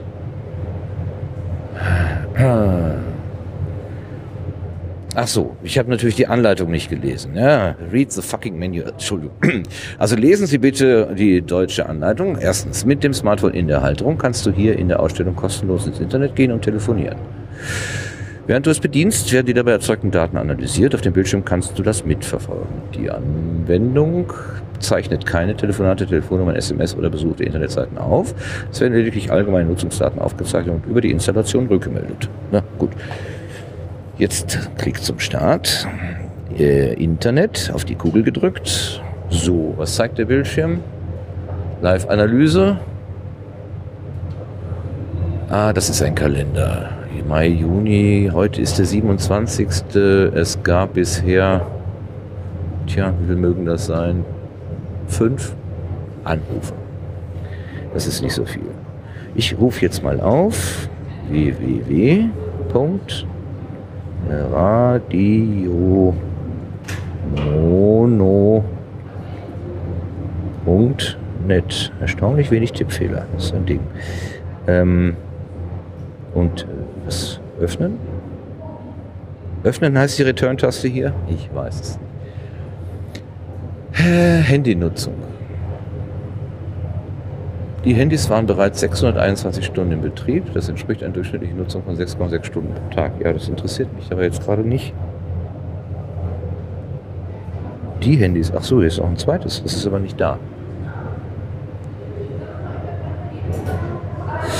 Ich schon wieder für ein Rätsel. Was macht das Ding denn jetzt hier? Also, es macht eine Live-Analyse und Zusammenfassung. Netzwerktraffic. Netzwerktraffic. Heute 819,4 Megabyte. Ich starte jetzt einfach mal einen Podcast hier. Mal gucken. 819,4. Äh, ändert sich das durch den Download von 30 MB Podcast? Das müssten ja dann 849,4 dann sein, wenn der, rot, äh, der blaue Balken ganz über den Podlove Player gekrochen ist. Ja, ich habe hier tatsächlich die äh, Radio Mono Net Seite aufgerufen und äh, habe hier auf Kläranlage Menden gedrückt. Aber also äh, ich bin zu doof, ich verstehe es nicht. Ist es auch wieder ein berührungsempfindlicher Bildschirm? Nein, der macht einfach, was er will. Tja, ich finde das ja ganz nett. Ich müsste wahrscheinlich zwölf Jahre alt sein, um das zu verstehen. Irgendwie bin ich zu, zu alt. Schock im Schlafzimmer. Frau erwischt ihren Verlobten beim Fremdgehen. Ja, das sind ja die Nachrichten, die das Internet so richtig umtreiben. Oder Balljunge Müller stellt Maradona in den Schatten. So, toll. Yahoo. Nachrichten. Das sagt mir jetzt aber auch nichts. Okay, bevor ich hier, bevor ich hier alle ins Koma rede. Ähm, das Prinzip ist, glaube ich, klar. Also uns soll dargestellt werden, dass wenn wir ein Handy benutzen, wir Datenspuren hinterlassen. Das kriegt man ja so nicht mit. Ähm, tut ja nicht weh, aber irgendwo läuft dann doch was zusammen. Wie das aber ganz genau hier jetzt funktioniert, das müsste ich mir dann tatsächlich von einem Lotsen mal erklären lassen. Ähm, aber ich fürchte, da rennt mir jetzt gerade die Zeit davon. Guck mal eben auf mein Handy. 42, ja, ich möchte noch gerne zwei, drei andere Exponate hier eben in Augenschein nehmen. Vor allen Dingen das mit dem Tracking. Das interessiert mich doch sehr. Da gibt es einen Punkt, der heißt äh, Tracking. Ah, da ist die Dame vom. Äh, sind Sie die Mutter? Ja. Darf ich Sie kurz was fragen? Ja. Ganz kurz, ja. Ist ja in der Viertelstunde auch vorbei. Ja. Ihre Tochter sagte mir, Sie wären die treibende Kraft gewesen, äh, die Familie heute hier hinzubringen. Was ist denn Ihre Motivation? Warum, warum halten Sie das für wichtig? Weil ich in der letzten Zeit festgestellt habe, dass ich selber schon natürlich aufgrund des Alters, aber auch aufgrund der Erkenntnisse auf keinen Fall zu den Digital Natives gehöre, sondern dass mir eine Menge an Kompetenzen fehlt. Und aus dem Grunde hatte erstmal ich ein ganz großes Interesse daran zu gucken, äh, zu gucken, was ist denn heute eigentlich überhaupt möglich und habe gedacht, dann die Kinder auf jeden Fall mit. Gerade sie ist nämlich eigentlich diejenige, die sich sehr gut auskennt und mir inzwischen einiges zeigen muss, was sie nicht gerne tut. Also da hat sich, äh, das Generationenverhalten hat sich verändert inzwischen.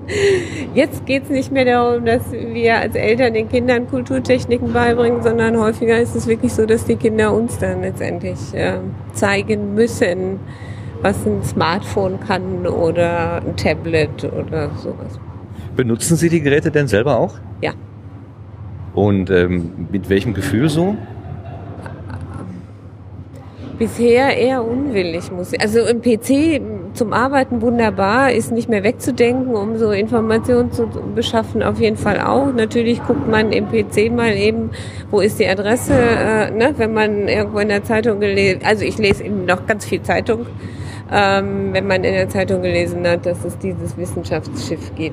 Aber zum Beispiel nehme ich mit Entsetzen wahr, dass ich keinerlei Vorstellungen habe, wie ich mein PC sichern kann.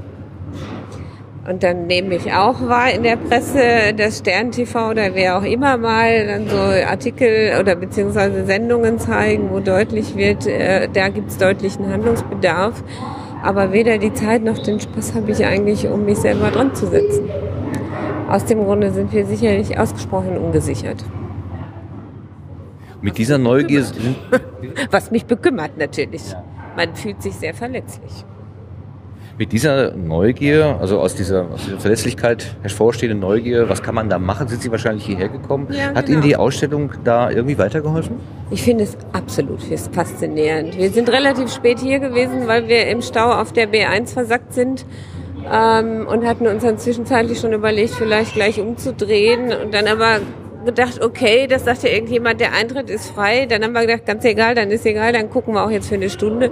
Aber ich glaube, ich komme sicherlich noch mal hierher. Hier kann man wirklich einen Tag verbringen. Ich finde die sehr, sehr, also wir haben ja jetzt, ich habe für eine Stunde gebraucht, um bis hierher zu gelangen. Das ist ja jetzt nicht sehr weit. Das heißt, Sie haben sich jedes Exponat in Ruhe angeschaut und geguckt, was Sie davon mitnehmen können. Ja, genau. Ja, ja. Haben Sie so ein Lieblingsexponat gefunden, wo Sie sagen, ja, das interessiert mich jetzt am meisten oder das hat mir am meisten Spaß gemacht? Also, ähm, ich finde die Handlungsorientierung hier ganz faszinierend. Ganz hübsch, weil mir vertraut waren diese Kärtchen wie Memory oder wie auch immer, die man da vorne einlegen kann mit den Speichermedien, weil ich da schon gemerkt habe, eigentlich habe ich gar keine Systematik im Kopf, äh, wie ist die, die technische Entwicklung eigentlich vorangeschritten. Natürlich hat man alles irgendwie bedient, aber den Zusammenhang zwischen Magnetspulen und einem USB-Stick habe ich in dem Sinne eigentlich nie rational vollzogen. Und Kärtchen legen ist mir noch so vertraut aus meiner Kindheit. Das haben Sie die, äh, die Wissenschaftler didaktisch gut aufbereitet. Total gut, ja, genau. Finde ich auch. Also auch da hinten diese, ähm, die- diese drehende Wand ist toll gemacht. Äh, erschrocken hat mich das digitale schwarze Brett, weil mir da deutlich wurde einfach, was heute alles möglich ist. Ich bin damit überhaupt nicht zurechtgekommen. Was, was hätte ich denn da finden können? Ich habe da drauf rumgewischt und es wurde groß und klein, aber irgendwie, ich habe es nicht geschafft. Ich bin- Ja, Moment, natürlich hast du was geschafft. Also ich hätte schon davor gestanden und wäre gar nicht auf die Idee gekommen, muss ich sagen, dass ich das jetzt vergrößern kann, dass ich es verkleinern kann, dass ich da jetzt dran ziehe, damit das Bild irgendwie rechts oder links zur Seite geht. Das sind alle Sachen, die mir nicht selbstverständlich sind. Das meinte ich, als ich gesagt habe, da muss ich meine Kinder fragen.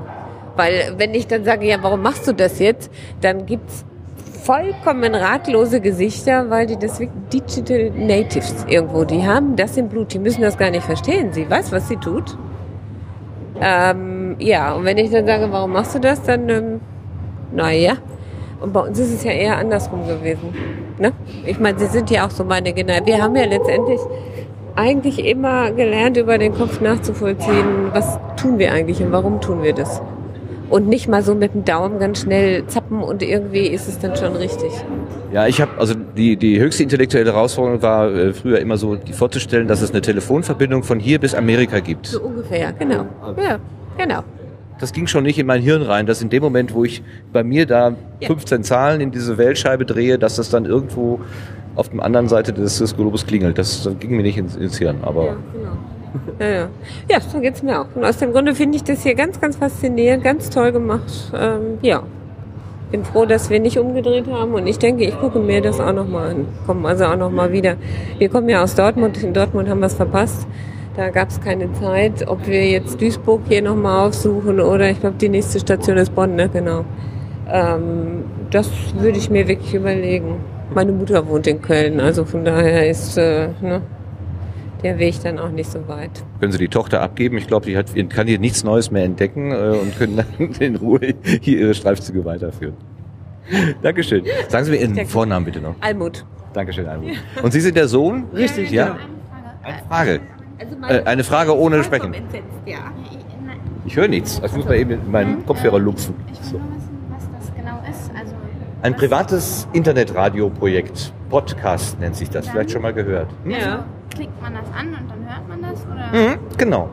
Das ist, ist eine Webseite und ähm, da ist, sind verschiedene Beiträge drauf und bei jedem Beitrag ist ein Knopf, wo man abspielen lassen kann. Oder man kann auch äh, eine App äh, benutzen und die Dinge abonnieren. Dann kriegt man immer, wenn eine neue Folge existiert, kommt man, bekommt man die automatisch heruntergeladen. Und wann kommt diese Folge jetzt?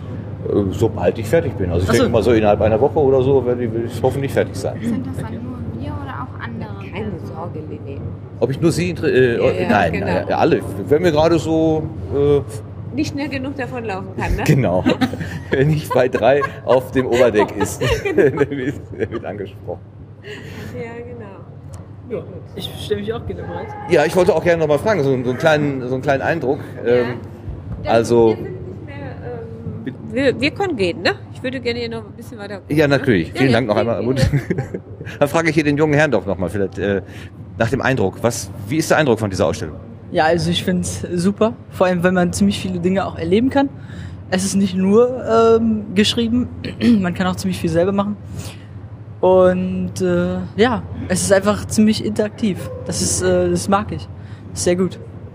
Ist denn irgendwas Neues dabei, was so bisher noch nicht äh, äh, bewusst gewesen ist? Ja, also das mit diesem äh, Internet-Tracking.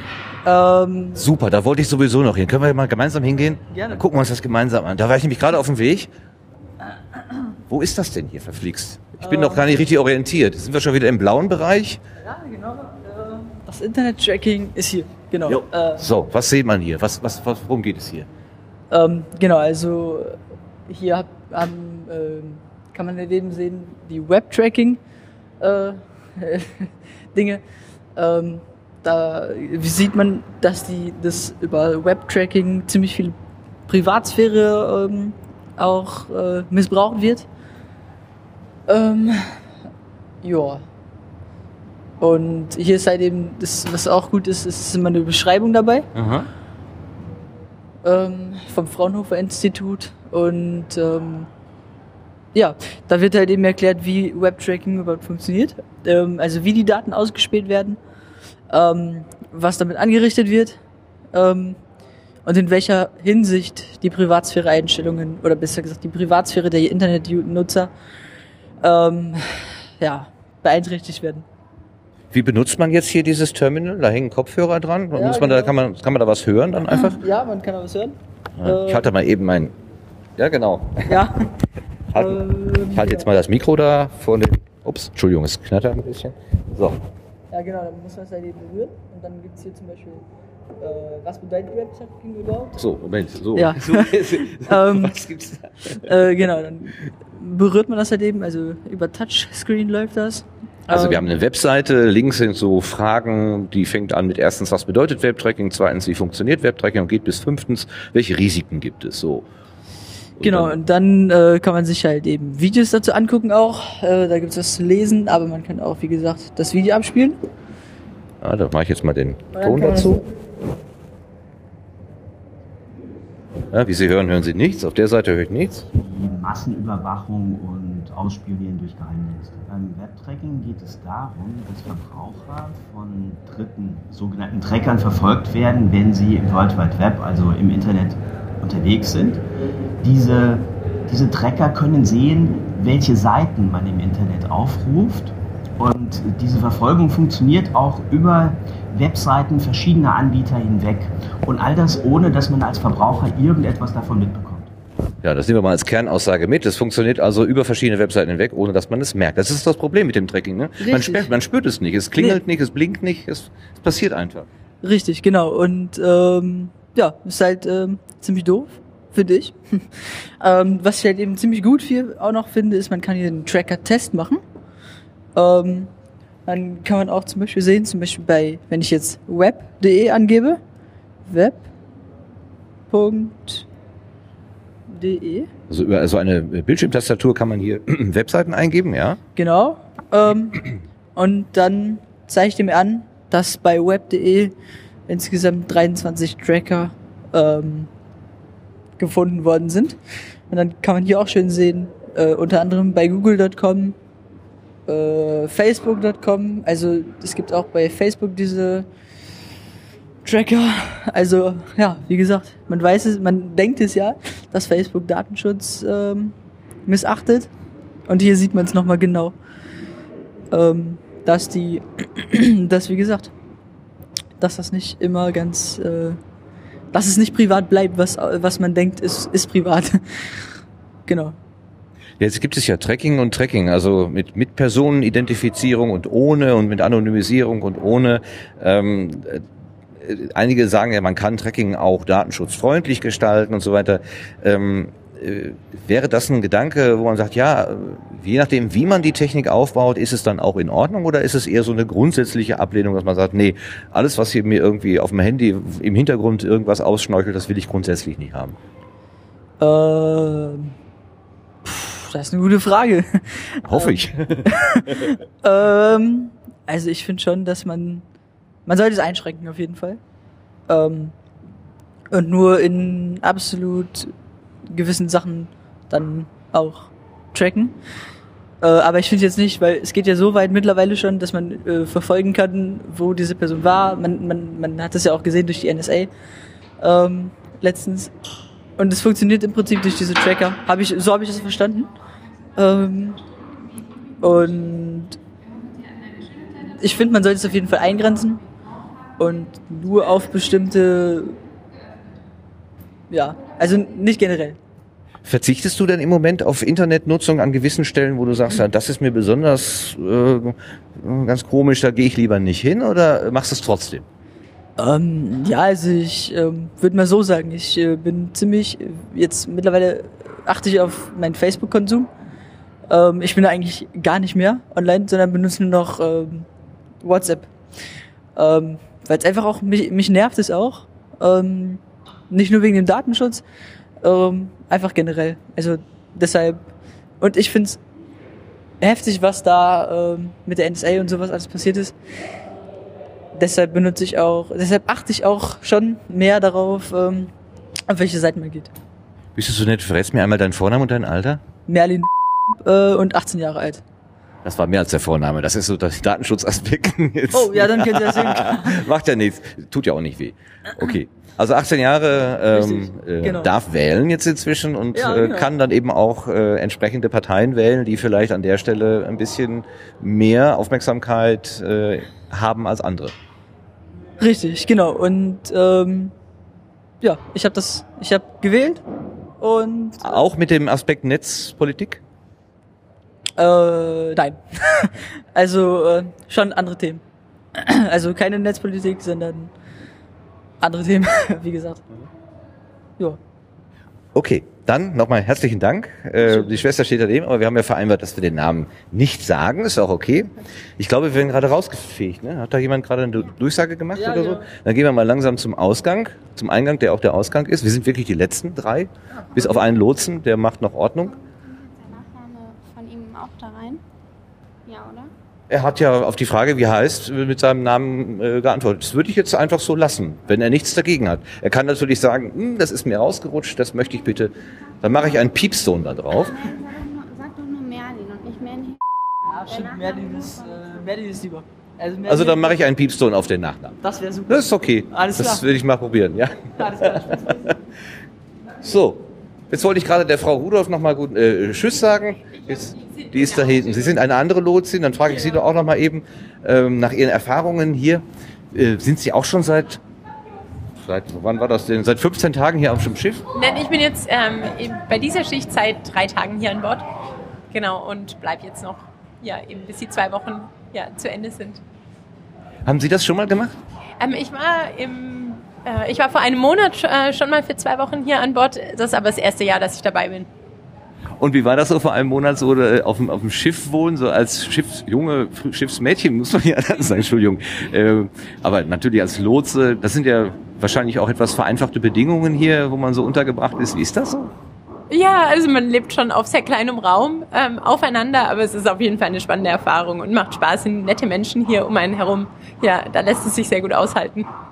Sind denn die Tage, wo das Schiff verlegt wird, so von einem Ort zum anderen, wo man reist, äh, eigentlich die Highlights?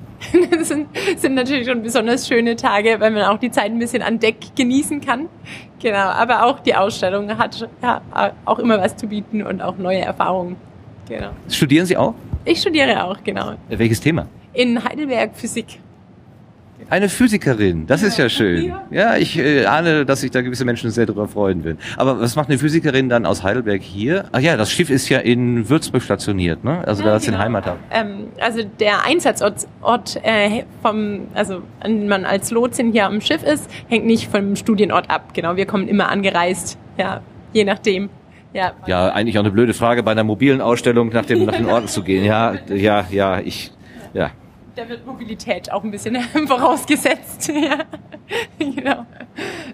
Und wie sind Sie da dran gekommen? Ähm, eine Freundin von mir war letztes Jahr hier schon ähm, auf dem Schiff und hat es mir empfohlen, weil sie auch viel Spaß gemacht hat. Und dann habe ich mich beworben und es hat geklappt. Ja. Was ist denn Ihr liebstes Exponat hier? Ähm, mein Lieblingsexponat ist der Storchenflug. Den finde ich besonders interessant, genau. Aber es wechselt auch von Zeit zu, zu Zeit. So, es ist jetzt meine dritte Woche insgesamt auf dem Schiff. Ja, da hatte ich dann schon zwischendurch ja auch mal andere Lieblingsexponate. Je nachdem auch, was für Erfahrungen man mit Besuchern an dem jeweiligen Exponat hatte. Ja, wenn sich da jemand besonders für begeistern lässt, dann freut man sich auch selbst. Was war denn so das Dürfste, was Sie mit Besuchern erlebt haben? das ist eine schwere Frage. Das, ähm, ich meine, was ich ein bisschen, äh, was ich ein bisschen schade finde, ist, äh, ein Exponat von uns hängt äh, eben sehr von Smartphones ab und Kinder lassen sich da leider sehr, ja, sehr schwer manchmal davon entfernen, ja, obwohl es noch viele andere spannende, spannende Sachen zu sehen gibt. Das finde ich manchmal ein bisschen schade.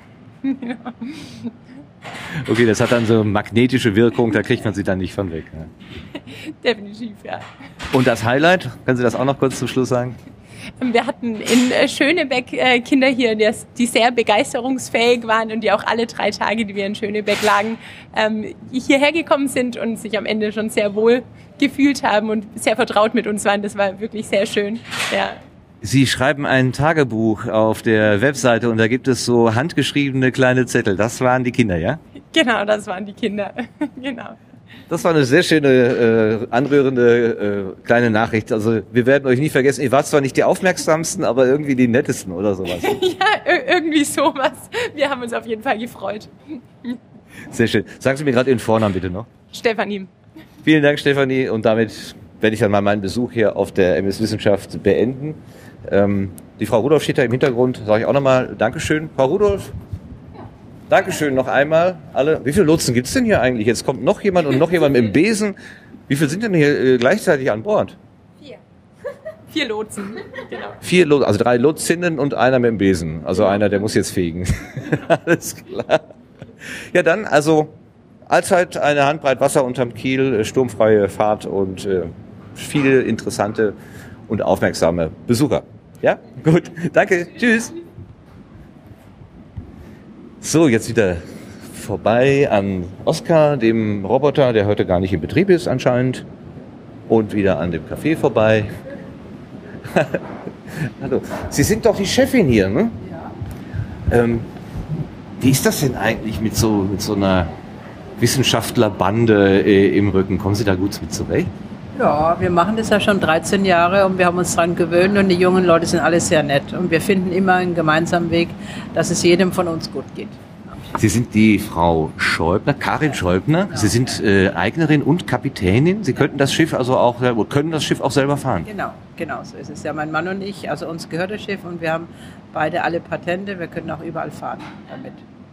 Und die Idee aus so einem Güterschiff, was Eisenerz normalerweise transportiert, äh, ein Ausstellungs- und Veranstaltungsschiff zu machen, das ist ja ziemlich, ja, also eigentlich ist es naheliegend, aber auf der anderen Seite äh, ist es das erste Mal, dass ich von so etwas höre und denke, hey, das ist eine total tolle Idee. Wie sind Sie eigentlich darauf gekommen? Wir haben im Jahr 2000 mal in Eigeninitiative eine Ausstellung zum Donauausbau gemacht. Wir sind eigentlich rein mein Donaufahrer, weil wir wollten mal die Leute an Bord kriegen, dass man denen wirklich erzählen kann, was passiert. Und es ist so gut angekommen und die Leute fanden die Location Schiff so toll. Jeder mag ja gerne an den Fluss gehen, eine Flaniermeile und so weiter. Und dann haben wir gedacht, 600 Quadratmeter, die einmal aufgebaut werden innen drin, dann fährt man von Stadt zu Stadt und kommt mit dem Wissen oder mit der Ausstellung zu den Leuten. Das ist doch ideal. Die müssen nicht, weiß Gott, wohin fahren, um was zu sehen, sondern wir kommen zu denen. Und es war so erfolgreich, dass wir das für die Wissenschaft jetzt im 13. Jahr machen. Toll.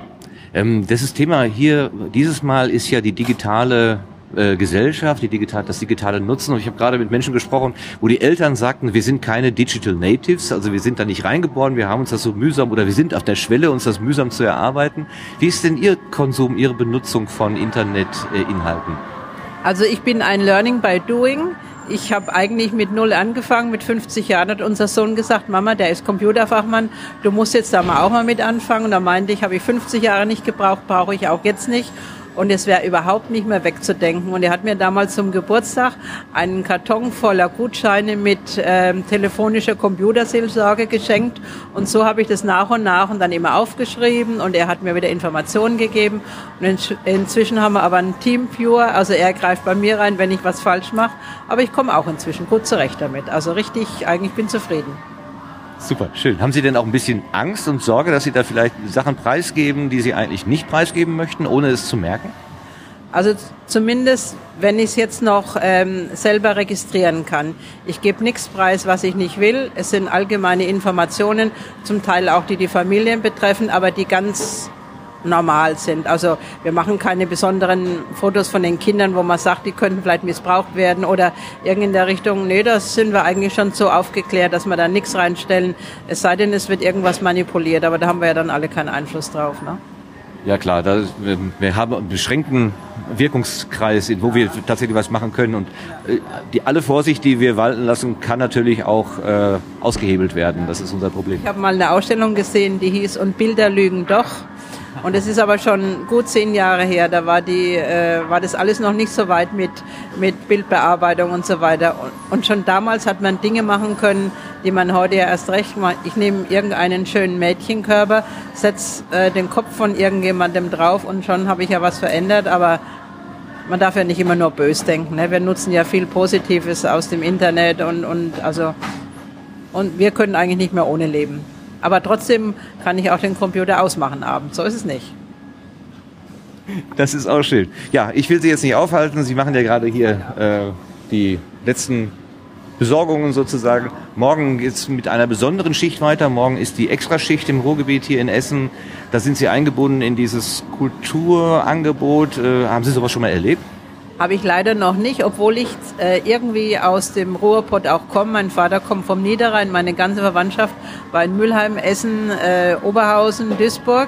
Aber ich habe das eigentlich noch nie mitgekriegt. Ich habe es eben natürlich nur seit letztem Jahr immer gelesen. Und dann hieß es, wir machen da mit. Und dann dachte ich, jetzt bin ich mal gespannt. Und die Leute, die ich heute gefragt habe, die von hier sind, die sagen, das wäre was ganz was Tolles. Also jetzt lasse ich mich mal überraschen morgen. Ich habe das auch noch nie erlebt, aber Kollegen aus Essen, die mich immer wieder jedes Jahr animieren und sagen, du musst unbedingt vorbeikommen, das ist was ganz Tolles. Und ähm, ich habe es aber bisher immer vor mir hergeschoben. Vielleicht muss ich mich auch mal dazu aufreifen, aufraffen. Ja, ja, das muss wirklich gut sein. Da hat uns einer, der jedes Jahr an die Ausstellung kommt, der hat gesagt, er hat da mal ein Klärwerk besichtigt. Aber das wäre so interessant gewesen, äh, weil da kommt man ja auch nie rein und da wären so Dinge gewesen, die man sich als Normalsterblicher gar nicht vorstellen kann, die aber ganz logisch sind, wenn man es gesehen hat. Und ich meine, ich gucke mir jetzt kein Klärwerk an, aber wir können bestimmt auch ein paar schöne Sachen jetzt dann morgen Abend noch sehen, ne? wenn man mal zwischendrin kurz weg kann. Ne? Aber wir haben ja auch bis 24 Uhr geöffnet. Ja, es wird ein langer, langer Tag. Äh, aber ich glaube, so als Partikuliere ist man, oder wie ist denn die weibliche Form davon? Oh, ein weiblicher Partikulier. Weiß ich nicht. Nee. Partikulöse wird man nicht sagen. Nee, glaube ich auch nicht. Wir sind einfach, ja, wir sind Partikuliere oder Binnenschiffer. Ne? Ist ja auch teilweise ein sehr anstrengendes und schwieriges Gewerbe. Also ich muss gestehen, ich kenne mich nicht sehr gut aus, aber ich habe vor einiger Zeit mit sehr großem Interesse die alten Filme der MS Franziska auf YouTube geguckt. Dafür liebe ich YouTube, für diese alten Folgen. Und da wurde das, das ist ja auch schon 20 Jahre oder noch älter, da wurde ja schon äh, gesagt, ja, die großen Schubverbände, die nehmen unsere, unseren Kleinen hier die äh, Aufträge weg äh, und das ist, geht alles den Bach runter, mehr oder weniger. Und die alte Franziska wurde ja auch abgefragt. Das tat einem ja im Herzen weh, so richtig. Ja. Aber das ist wirklich nur ein Film und das ist Romantik und so ist es gar nicht. Und heute gibt es die großen Schubverbände, die sind Normalität, weil man eben mit kleinen Schiffen nicht mehr weiterkommt. Aber jeder hat sich ja im Laufe der Jahre umgeschaut. Es war damals so ein Umbruch in der Schifffahrt, wie das mit der MS Franziska, was haben wir auch als Kinder gesehen und fanden es toll. Also das ist nicht die Wirklichkeit, das ist Romantik und das ist Nostalgie und das ist einfach schön anzuschauen, aber es ist nicht das Leben. Und inzwischen durch die Globalisierung, ne, also wir machen ja alles und wir müssen uns überall dem Markt stellen. Und wer nicht mit der Zeit geht, geht mit der Zeit. So ist es einfach heute, ne? So ist es. Ja, das ist sehr pragmatisch, aber völlig korrekt, ne? völlig richtig. So, ne? Manchmal denkt man auch, nee, ich mag eigentlich nicht. Oder wir haben gedacht, ich möchte eigentlich nicht. Sehr wie mit dem Computer.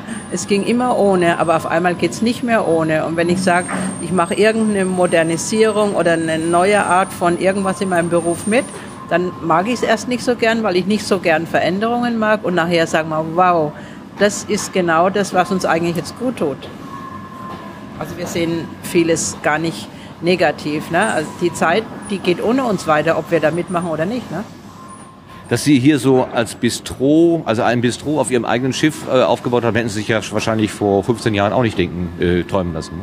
Nee, habe ich auch null Ahnung gehabt im ersten Jahr. Wir haben so gar nichts gewusst über Preiskalkulation. Was muss man für Vorschriften einhalten? Wir haben ja Gesundheitsattest und, und eine Belehrung über, äh, ja, wie man eine Gastronomie führt und so weiter. Haben wir keine Ahnung gehabt. Aber da kann man auch sagen, Learning by Doing. Wir haben jedes Jahr dazugelernt und inzwischen, wir sind nicht perfekt, aber wir sind gut. Prima, das finde ich total schön. Ganz herzlichen Dank, Frau Schäufner. So, was sagt man denn eigentlich bei, äh, bei, Binnenschifffahrtsleuten? Gute Fahrt. Gute Fahrt. Ja, das ist schön und einfach. Gute Fahrt wünsche ich Ihnen. Und dann wünschen wir uns ein bisschen mehr Wasser auf dem Rhein, weil der Rhein hat ja Niedrigwasser. Das haben Sie jetzt hier im Innenhafen gemerkt. Wir liegen ja so weit tief unten. Äh, Das ist eigentlich schon jetzt so auch die Grenze, wo man sagt, noch tiefer und dann sieht man uns ja gar nicht mehr hier im Hafen. Ne? Müssen Sie noch mehr äh, Flaggen hissen? Sie haben ja jetzt schon so eine tolle äh, Leine da mit so gro- drei großen Flaggen. Daran habe ich das Schiff auch sofort erkannt, muss ich sagen, weil ich das gesehen hatte. Das, das, das kriegen wir hin, ist okay. Aber wir haben ja mit dem Landgang nachher Probleme. Ne? Wir haben ja, haben ja gesehen, Stege noch und nöcher und alles gelegt. Es muss ja sicher sein. Wir möchten eigentlich auch barrierefrei den Rollstuhlfahrern die Möglichkeit bieten. Aber es ist inzwischen ganz schön steil. Also, aber da haben wir, müssen wir mal dem Petrus sagen, er soll mal ein bisschen Regen schicken, ne? dann wird's wieder glatter. Ne? Ja, heute ist der Siebenschläfertag, glaube ich. So wie das Wetter heute ist, bleibt es sieben Tage lang. Es soll ja heute Abend noch regnen. Äh, sieben Tage, sieben Wochen lang. Wochen, ne? nicht Monate, Wochen, ja. Äh, und vielleicht gibt's ja doch noch Regen, wer weiß. Müssen wir abwarten. Ja, aber nicht zu viel Regen mögen wir auch nicht. Ne? Dann haben die Leute keine Lust wegzugehen. Es soll ruhig mal nachts regnen und damit am Tag wieder schön sein. Genau, da wird hier möglichst viel Besucher kommen und sie wieder so, ähm, ja, Es geht ja nicht nur, das, das Bistro ist ein Angebot an die Besucher, wird gut angenommen, es ist ein Zubrot, aber davon könnte man nicht leben. Aber es gehört dazu, die Leute mögen das, die mögen sich auch mal hinsetzen, eine Tasse Kaffee trinken und wir haben ja auch ganz humane Preise, weil wir ganz viele Familien und Kinder und Kinder alleine haben. Und äh, es muss alles drumherum muss ja auch passen. Wir haben ja auch eine Toilettenanlage. Dann ist mal einer, äh, der hat sich halt vollgespuckt und dann muss man da mal helfen. Also wir haben alles im Blick und versuchen alles im Griff zu haben. vollkommene Gastgeber für die MS Wissenschaft. Also, Ja, wir versuchen es, ja. ja. ja, sie kommen ja immer wieder. Also das ist ja nicht das erste Mal und sicherlich auch nur, weil sie gute Erfahrungen mit ihnen gemacht haben. Ja, doch, wir machen es im 13. Jahr und jedes Jahr haben wir dazugelernt und jedes Jahr ist mehr Erfahrung dazugekommen. Und gerade im Alter ist ja Erfahrung nicht langweilig, sondern eine Arbeitserleichterung. Ne? Und so sehen wir das einfach. Ne? Wir wissen heute viel mehr als vor 13 Jahren. Haben Sie denn ein so ein Erlebnis, wo Ihnen so ein Wissenschaftler mal so komisch quergekommen ist, wo Sie gesagt haben, meine Güte, das macht auch wirklich nur ein Akademiker, der nicht mit den Füßen auf der Erde steht, der so abgehoben ist? Also wir haben ab und zu haben wir Leute, die schon so ganz negativ schauen, da runterkommen und so ungefähr, das kann überhaupt nichts sein. Und dann kommt nachher ein Eintrag im Gästebuch, der unter aller Kanone ist. Und dann merkst du, also dann sage ich zum Beispiel, sage ich, ähm, warum sind Sie nicht gut drauf? Hat es Ihnen nicht gefallen? Ist doch alles Quatsch. Was soll denn das? Und dann liest du nachher im Gästebuch, dann steht auch wirklich drunter Professor Dr. so und so. Und dann erfährst du irgendwie mal von jemandem, ach der, ja, der hat sich damals auch um das Projekt beworben und der hat es nicht gekriegt. Ne? Und das kommt immer wieder mal vor. Oder, ähm, naja, gut, vielleicht manche dann reden dann auch vielleicht gar nicht mit uns. Ne? Da sind wir denen zu einfach. Wir sind halt die, die das, die das Bistro betreiben. Aber ansonsten sind die Leute alle freundlich. Die freuen sich ja, es kostet nichts. Also das ist schon mal die erste Überraschung. Wir bieten Wissen und wir bieten auch Spaß. Und das ist ja Fakt. Ne? Und wir haben ja eine tolle Kinderecke. Die ganz Kleinen können da hinten in der Kinderecke spielen. Und ich sage immer, es ist für jeden was geboten und es kostet nichts. Was kostet in der heutigen Zeit nichts? Ne? Dann sagen zwar manche, was nichts kostet, taucht nichts, aber das stimmt auch nicht. Das stimmt nicht. Ne? Weil wir, wir grenzen ja nicht die aus, die kein Geld haben. Ne? Und wir kommen, es kommen gerade in Regionen, gerade vielleicht so im Norden, wo so wenig schwache, sozial schwache Regionen sind, da kommen ganz viele Kinder jeden Tag nach der Schule, wenn sie Hausaufgaben gemacht haben oder was sie gemacht haben, kommen die, bleiben zwei, drei Stunden da und haben richtig Spaß. Und dann kommen die am nächsten Tag wieder, weil das gefällt denen und sie müssen kein Eintritt bezahlen. Ne? Also wir finden das einfach super, das Projekt. Toll. Schön. Nochmal ganz herzlichen Dank für die schönen Geschichten gerade. weiß aber gar nicht, war das Radio? Radio Mono, das ist ein privates Internetradio Podcast-Projekt. Ja, ja. Ich habe Ihnen auch so ein Zettelchen vorbereitet, kann ich Ihnen. Können Sie mir mal geben, kann man, kann man ja mal gucken, ne? Ja, können Sie gerne mal gucken. Ja, gut. Okay. Ich bin der da. Ja, ja. Hm, alles klar. Okay, vielen Dank. So. Vielen Dank, Frau wir in, äh, in den Innenhafen und essen irgendwo was Schönes. Ich muss jetzt mal gucken, wo ich genau hier bin. Ich bin einmal hier gewesen, weil hier vorne auch die Hafenrundfahrt abfährt und ich habe seit, ich weiß nicht, ich sag mal 20 Jahren habe ich den Wunsch gehabt, einmal in Duisburg eine Hafenrundfahrt zu machen und äh, im letzten Sommer habe ich das einfach mal gemacht. Da bin ich, äh, ich wohne in der Nähe von Dortmund, bin ich Auch interessant. Ne? Ich meine, Hafen ist eine andere Atmosphäre und da ist Geschäftigkeit und, und es sieht alles fantastisch aus, die große Kräne. Also für uns ist normal, aber für einen Außenstehenden ist das was, dann überlegt man, wo kommt dieses Schiff her, wo fährt es hin, was ist mit der Ladung. Also das interessiert ja selbst uns immer noch wieder, ne? wo du denkst, da steckt ja oft auch eine Geschichte dahinter und wie, was ist mit den Leuten an Bord und so. Doch Hafen ist immer gut. Ne, hier im Innenhafen, ganz innen drin, da ist ja eine Kneipe nach der anderen. Kann man schön draußen sitzen, ist ja ein bisschen so alte Kanäle gemacht und so, da kann man schön draußen sitzen und da gehen wir jetzt hin. schön. Ja, dann wünsche ich einen schönen, äh, entspannten Abend und Dann morgen geht's ja rund. morgen ein bisschen ausschlafen vielleicht, weil es ja erst um 12 Uhr losgeht. Genau, genau, ja. Und dann schlafen wir aus und dann sind wir fit. Freuen wir uns auf ganz viele Besucher. Okay, Dankeschön nochmal. Tschüss, tschüss. So, hier der letzte Lotse schiebt den Staubsauger um den Oscar. Tschüss. Ähm, ich gehe jetzt die, die Treppe wieder hoch. Äh, rechts ein Schild der Leibniz-Gesellschaft. Links ein Schild der HRK Hochschulrektorenkonferenz. Die Max-Planck-Gesellschaft ist hier abgebildet. Das Fraunhofer ist da. Helmholtz-Gemeinschaft. Die DFG hat ihre äh, Marke hinterlassen hier. Und äh, die, diese äh, Institution kenne ich nicht, die heißt, Hunde müssen draußen bleiben. Okay. So, jetzt wieder raus über die Gangway. Ich bin jetzt auf dem oberen Deck. Ah, der Kapitän kommt mir gerade entgegen mit einem Fahrrad.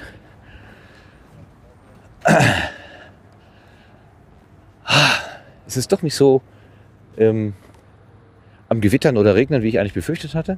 Hallo, dieses Zelt war gerade noch zwei Meter hoch und jetzt kann ich drü locker drüber gucken. Das ist ja faszinierend. was Die tun sich. Das Zelt ist geschrumpft. Herr Schäubner, das Zelt ist geschrumpft. Machen Sie es immer rauf und runter? Naja, wir kommen sonst äh, nicht durch die Brücken durch. Ne? Ach so, ja, das ist natürlich ein Und Problem. Da keine Veranstaltung im Zelt ist, denken die Leute, die Ausstellung ist geschlossen. Und so können sie nicht reinschauen. Und dann, komischerweise, ich weiß auch nicht warum, aber viele haben uns schon angesprochen, es seid ihr schon fertig mit der Ausstellung oder so, aber es ist ja kein so. Wir haben morgen nochmal von 12 bis 24 Uhr geöffnet und am Sonntag auch nochmal von 12 bis 19 Uhr. Ja, ich bin ja auch so einer, der sich von der Zu- und Tür hat abschrecken lassen. Und ich habe ja nicht begriffen, dass ich einfach mal äh, ums Eck gehen muss. Wenn Sie mir das nicht gesagt hätten, wäre ich wahrscheinlich wieder nach Hause gefahren. Dankeschön nochmal Ja. dafür. Ist das denn für Sie ein schönes Erlebnis, mit so einer Ausstellung durch die Gegend zu fahren? Oder ist es eher mehr anstrengend? Anstrengend ist es auch, aber es ist auch ein schönes Erlebnis. Ist Eisenerz doch etwas einfacher? Ja, vor allen Dingen, wir lernen so viele Menschen kennen. Die unterschiedlichsten Menschen, vom Bettler bis zum Milliardär. Und das ist schon fantastisch. Ja. Und bei uns waren jetzt über eine Million Menschen schon auf dem Schiff. Eine Million? Über eine Million. Wahnsinn. Ja, also in 13 Jahren jetzt. Also heuer ist das 13. Jahr, das wir schon fahren, aber wir hatten letztes Jahr die Million schon voll und jetzt sind es vielleicht äh, Millionen 50.000 oder sowas. Ja. Herzlichen Glückwunsch. Danke. Das ist ja eine Auszeichnung, mein lieber Mann. Die, Ja. die Abstimmung mit den Füßen ist ja doch das Wichtigste eigentlich, was man, was man erwerben kann. So, Sie packen ein. Vom, äh, von der Bundesregierung zwei, im Jahr 2000 auserwählt worden und sind geehrt worden für Location des Jahres. Oder Ja, ja, äh, ja. Ach, wie heißt es denn jetzt? Ja, ich Location, weiß. Location des Jahres. Äh, Besonderer Ort. Äh, Besonderer Ort, ja, genau. Ja, das- ja, ja, Das ja. heißt noch ein bisschen anders, aber ich weiß, was Sie meinen, ja. Steht- Entschuldigung. Steht außen angeschrieben. Ja, ich guck dann mal gleich. Ja. Ihre Frau meinte gerade, das Niedrigwasser würde Ihnen Probleme machen, Och, eigentlich nicht so. weil das so steil wird ja hier. gut, hier jetzt zum Beispiel im Eingang, sonst mit dem Fahren. Aber das ist eigentlich das einzige Problem, aber es ist noch erträglich. ja. Ach, ich sehe, der Steg ist gar nicht oben angemacht, sondern Nee. schon bei der fünften Stufe oder so. Sonst wird es zu steil. ja. Hm. das ist sicher ja nichts mehr gewährleistet. Aber jetzt ist es halt schlecht für Rollstuhlfahrer. Die kommen dann recht, recht rein. Aber heute Mittag war auch eine Rollstuhl, also ne, äh, Rolladorfahrerin da, die ist auch gut reinkommen. Nicht müssen wir, da, wenn dann ein Rollstuhlfahrer kommt, müssen wir dann da oben das kurze Stück tragen, aber es geht halt nicht anders. Wir würden es auch durch die hohen Wasserstandsschwankungen rein, muss man halt für jedes. Wir haben zum Beispiel bis jetzt ungefähr 100 verschiedene Liegeplätze angelaufen. Und das sind vielleicht zwei bis drei sind gleich, aber die restlichen sind alle verschieden. Da muss man sich einfach immer anpassen. Ne? Und hier in Duisburg sind die Ufer besonders hoch. Und dann müssen wir uns da anpassen. Aber überall geht es nicht hundertprozentig so, wie wir wollen. Aber wegen unserem Schiff können die die ganzen Keimauern umbauen. Ne? Zu viel. In Berlin sind Sie mit Polizeibegleitung gefahren. Das brauchen Sie aber hier nicht, oder? Nee, das brauchen wir hier nicht. hier sind wir dann schon eher. Obwohl da vorne am, am Mariendor sind wir da äh, ganz knapp nur durchgekommen. Da war seitlich nur so 20, 30 Zentimeter Platz. Ja, aber dann wäre es ja gut, wenn das Wasser jetzt nicht steigt, während Sie Nee, hier... das, das, hat, das hat damit nichts zu tun. ne? Das ist egal. Die, die Breite ist da maßgebend. Da Ach so, ich dachte die Höhe, Entschuldigung. Passagierschiffe, die liegen so weit raus. Ah. Und das ist ein bisschen ungünstig für uns. Ja, aber ich habe äh, den Film gesehen, den Wolfgang Nölke mit Ihnen am Steuerhaus gemacht hat. Der ist ja auf YouTube. Und ich habe gesehen, dass Sie Webkameras benutzen zur, zum Manövrieren. Also Sie sind da technisch ganz gut ausgestattet hier. Ja, ja, wir haben auch eine Live-Webcam, man kann überall sehen, wo wir in Deutschland rumfahren. Und so über MS Wissenschaft zu, äh, zu finden oder bei uns auf der Homepage shopner.de ist es auch. Also da sieht man uns vielleicht jetzt da, wie wir jetzt stehen, müssen wir uns eigentlich sehen. Ja. Ja, ich habe Sie gesehen hier, die großen Banner, die hängen ja da. da unten das kleine Weiße, da, das ist die Webcam. Ach, Sie meinen jetzt uns zwei? Sollen wir mal winken? Wo, wo ist das? Ach, das Weiße da, ja gut. Wir. oh je. Na, Ja gut, es macht nur alle zwei Minuten eine Aufnahme, weil da über Internet ist, also wir müssen ja uns mobil ins Internet äh, buchen. Und da wäre es, haben wir jetzt eine Live-Webcam, die alle paar Sekunden ein äh, Ding macht, wäre es ein bisschen kurz, zu kostenintensiv. Aber da kommt alle zwei Minuten ein Bild und das reicht auch völlig. Das heißt, die Nutzung von Internet, so Webcam und so weiter, das ist für Sie völlig normal. Und, Das ist äh, ganz normal. Das ist für uns alltäglich. keine Berührungsängste. Auch die, die, die Ausstellung macht ja auch so ein bisschen sensibel, was da für, äh, die, die, Ja. für dunkle Seiten möglich sind. Äh, man muss ein gewisses Vertrauen haben und also ich habe nichts zu verbergen. Für mir kann fast jeder fast alles wissen und Das ist ein gefährliches Argument, das wissen Sie. Ja, aber trotzdem. Das ist, ist die Zeit einfach. Und also aus, aus meinem Konsumverhalten kann keiner irgendwann Schluss machen, weil ich kaufe mir das, was mir gefällt. Und nicht, was jetzt äh, eine Firma Google meint, ich würde mir das immer kaufen. Also ich weiß nicht, wenn ich in ein Geschäft reingehe, was ich jetzt äh, gerade kaufen will, wenn ich raus bin. Und, oder ob ich überhaupt was kaufe. Und da kann Google noch so viel Nachforschungen machen. Über mich kriegen sie in der Hinsicht nichts raus. Und ich glaube, das ist die meisten Konsumenten. Also sind. ich glaube, das ist ein bisschen, wird ein bisschen übertrieben. Hm.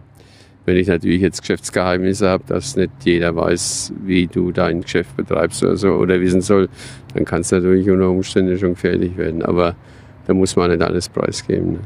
Wie lange war es denn ein Geheimnis, dass Sie gesagt haben, ich mache mein Güterschiff zu einem Ausstellungsschiff? Wie lange war das denn etwas, wo Sie mit niemandem drüber geredet haben, bis Sie dann gesagt haben, ja, jetzt traue ich mich das? Na, wenn, äh, da können sie Geheimnis nicht, weil sie müssen ja, äh, sie müssen ja Kunden kriegen, die das Schiff mieten wollen. Ne? Und da müssen sie ra rausposaunen in die Welt. Ne?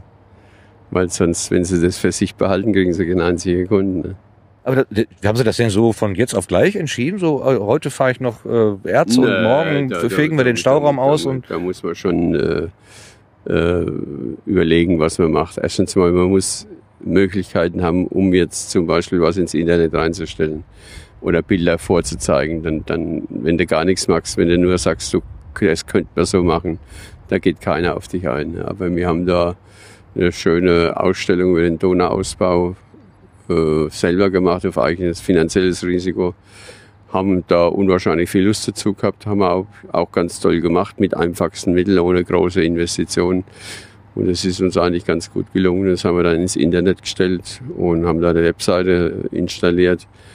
Und es hat dann einfach jemand gefunden, äh, der das selber auch machen wollte vom Schiff, eine Ausstellung. Und da haben wir uns dann Ja, so ist es ungefähr so hin und her gegangen, weil es ja letzten Endes um Fördergelder auch geht. Ja, wird, es, wird es gefördert, wird es nicht gefördert. Das war die Uni in Bremen damals und seit der Zeit machen wir das jetzt hier mit der Wissenschaft. Bloß äh, war das natürlich nicht so professionell, wie wir es mittlerweile betreiben, aber wir wollten auch kein großes finanzielles Risiko eingehen, dass wir jetzt Millionen investieren und dann wird es nichts und haben das so peu à peu gemacht.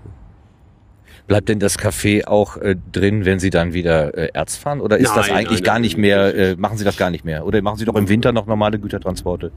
Wir wollen nichts mehr machen, aber wenn uns, äh, wenn wir keine Aufträge gibt, werden wir dazu gezwungen. Ne? Aber wir können, zu jeder Zeit umbauen. Es ist nicht so, dass ich jetzt sage, ein Schiff habe, wo man gar nichts mehr umbaut. Es ist alles so gebaut, dass man es wieder abbauen kann, mechanisch. Ich, ich stelle mir das immer total schwierig vor, weil diese, diese Schüttgüter, die, da, dieser Sand, dieser Staub, der, der geht ja überall in jede Ritze rein und das Schiff ist jetzt aber so in einem sauberen Zustand. Also dieser Wechsel von, äh, von ja, quasi Transportschiff zu äh, Ausstellungsschiff, Nee, der das muss ja ist- mit ganz viel Putzen und so weiter zu Nee, tun haben. Das ist, das ist gar kein Problem. Nee? Nee, das ist das wenigste Problem. Aber die Installation, zum Beispiel hier dieses Deck installieren, dann die ganzen äh, elektrischen Kabel und das ist viel, viel mehr Au- Aufwand. ne?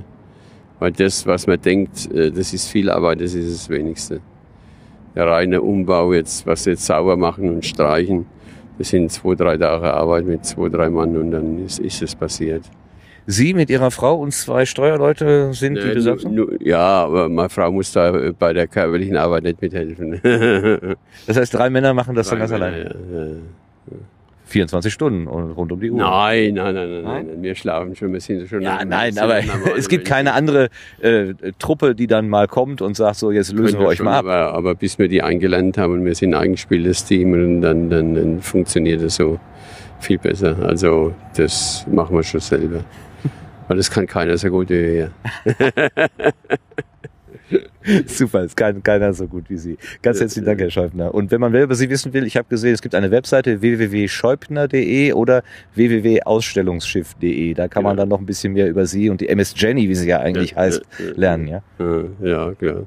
Eine Frage habe ich noch. Die Wikipedia, kennen Sie ja, der Internetlexikon, sagt, die MS Jenny ist gebaut worden mit einer Länge von 85 Metern, ist verlängert worden auf 105 Meter und dann wieder verkürzt werden worden auf 100 Meter. Spinnt die Wikipedia oder was soll Nee, nee, dieses Ziehharmonika-Spiel mit dem das- Schiff? Das, das stimmt schon. Äh, Zu dem damaligen Zeit, wo wir das Schiff verlängert haben auf 105 Meter, da haben wir dieses Ausstellungsschiff noch nicht betrieben und da war das das Maß aller Dinge. Und jetzt mit dem Ausstellungsschiff äh, müssen wir fast jedes Jahr oder dürfen wir jedes Jahr nach Hamburg fahren und in Hamburg ist ein Schiffshebewerk, das nur 100 Meter lang ist. Das ist der Grund dafür? Ja, ja, das ist nur der Grund dafür. Ja, ja, ja. Und, und wie geht das? Da fährt man so ein Schiff in die Werft und dann wird da einfach wird ein, äh, wie mit einem äh, Eisensäge dann einfach ein, eine mit- Tortenscheibe raus? mit, mit Brenner wird das rausgebrennt und wird dann, das Teil wird dann verschrottet. Faszinierend. Aber, Also aber wir sind bei Wikipedia meines Wissens das einzige deutsche Schiff, das da drin ist. Also wir stehen da unter MS Wissenschaft drin, aber meines Wissens ist sonst kein äh, deutsches oder sonstiges Schiff überhaupt im, im, äh, bei Wikipedia vertreten. das ist auch eine schöne Auszeichnung. Ja, denke ich auch. Wir haben jetzt, äh, heuer sind ja Wikipedia-Leute ganz stark bei uns vertreten hier in der Ausstellung und es sind ja eigentlich lauter nette Leute. Hm. Ja. Haben Sie auch schon mal so, äh, sind Sie schon mal angeeckt mit, mit so, mit so Ausstellungsmachern oder Akademikern, wo Sie gesagt haben, äh, das ist einer aus dem Elfenbeinturm, der sollte lieber mal in seinem Elfenbeinturm bleiben, der, der ist, der, der kommt mit der normalen Welt nicht Nein, zurecht. die, die, die, die, die haben die praktische Erfahrung nicht. Die wissen, die, die bauen jetzt zum Beispiel ein Exponat zusammen. Das ist oft so filigran zusammengestellt. Aber dass da Jugendliche kommen und das halber auseinandernehmen, da, so weit denken die oft nicht, weil die bauen Exponate für, oder, oder Teile für, äh, für ihre Uni.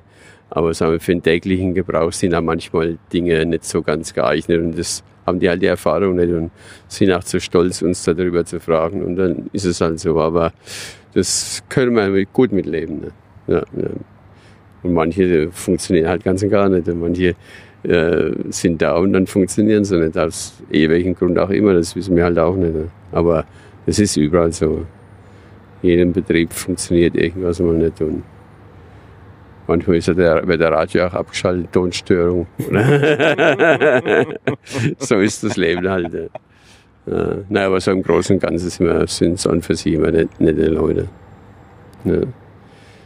ja, da war mal einen aus, der- von der Uni Aachen, der hat aus Lego-Bausteine irgendwie eine Papierfabrik nachgebaut. Das war ganz, ganz toll. Und da haben sie so kleine Drücker gehabt. Und es hat so lidschäftig ausgeschaut. Da denke ich, Mensch, das hält doch, das hält doch noch keine fünf Minuten. Ne? Aber das hat bis zum letzten Tag hat es gehalten. Das war Wahnsinn. Also das war eigentlich ein gutes Zeichen für die Firma Lego. Die haben das super, also das hat so lidschäftig ausgesehen. Ich denke, das gibt's nicht.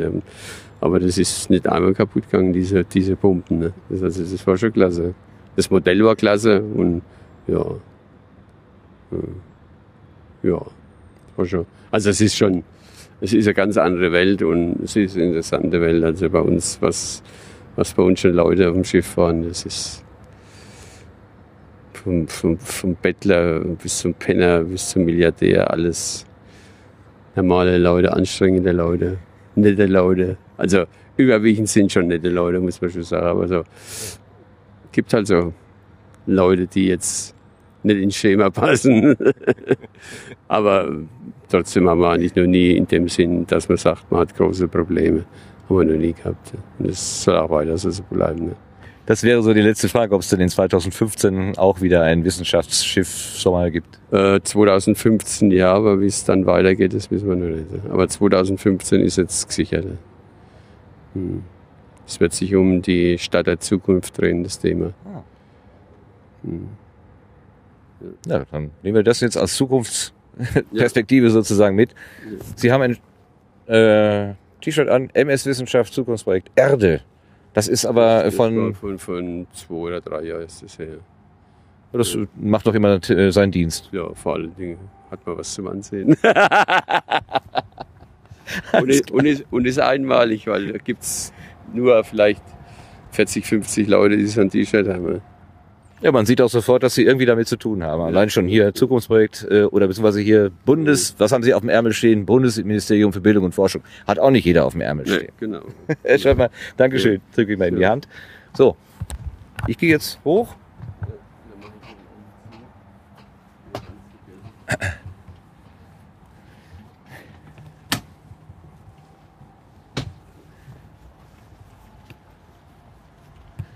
So. Müssen Sie hier oben zumachen oder? Ah. Ach, hier ist ein Türchen, ja. Das habe ich gar nicht mehr verstanden, bitte. Ich sage, ich wollte es vorhin schon zumachen. Na, da hatten Sie das Fahrrad unterm Arm. Das ging doch wahrscheinlich nicht. Ja gut.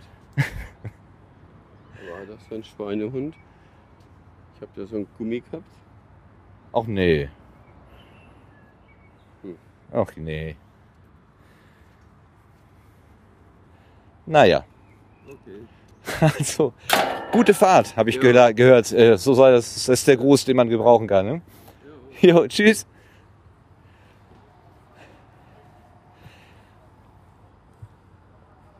Ja, das war mein Besuch der MS Wissenschaft. Mein relativ spontaner Besuch. Ich habe es ja auch nicht geschafft, in Datteln oder in Dortmund dorthin zu fahren. Erst jetzt hier in Duisburg. Ähm, ein Besuch auf diesem Schiff, der Jenny, der MS Jenny, die immer wieder umgebaut wird für Ausstellungen und Events und im Augenblick eben durch Deutschland fährt mit der Ausstellung MS Wissenschaft und es geht um die digitale Welt, das digitale Unterwegssein.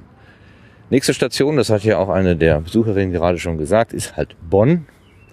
Und dann geht es weiter. Ich habe hier ein Tafel vor mir, da kann ich mal eben noch durchgucken.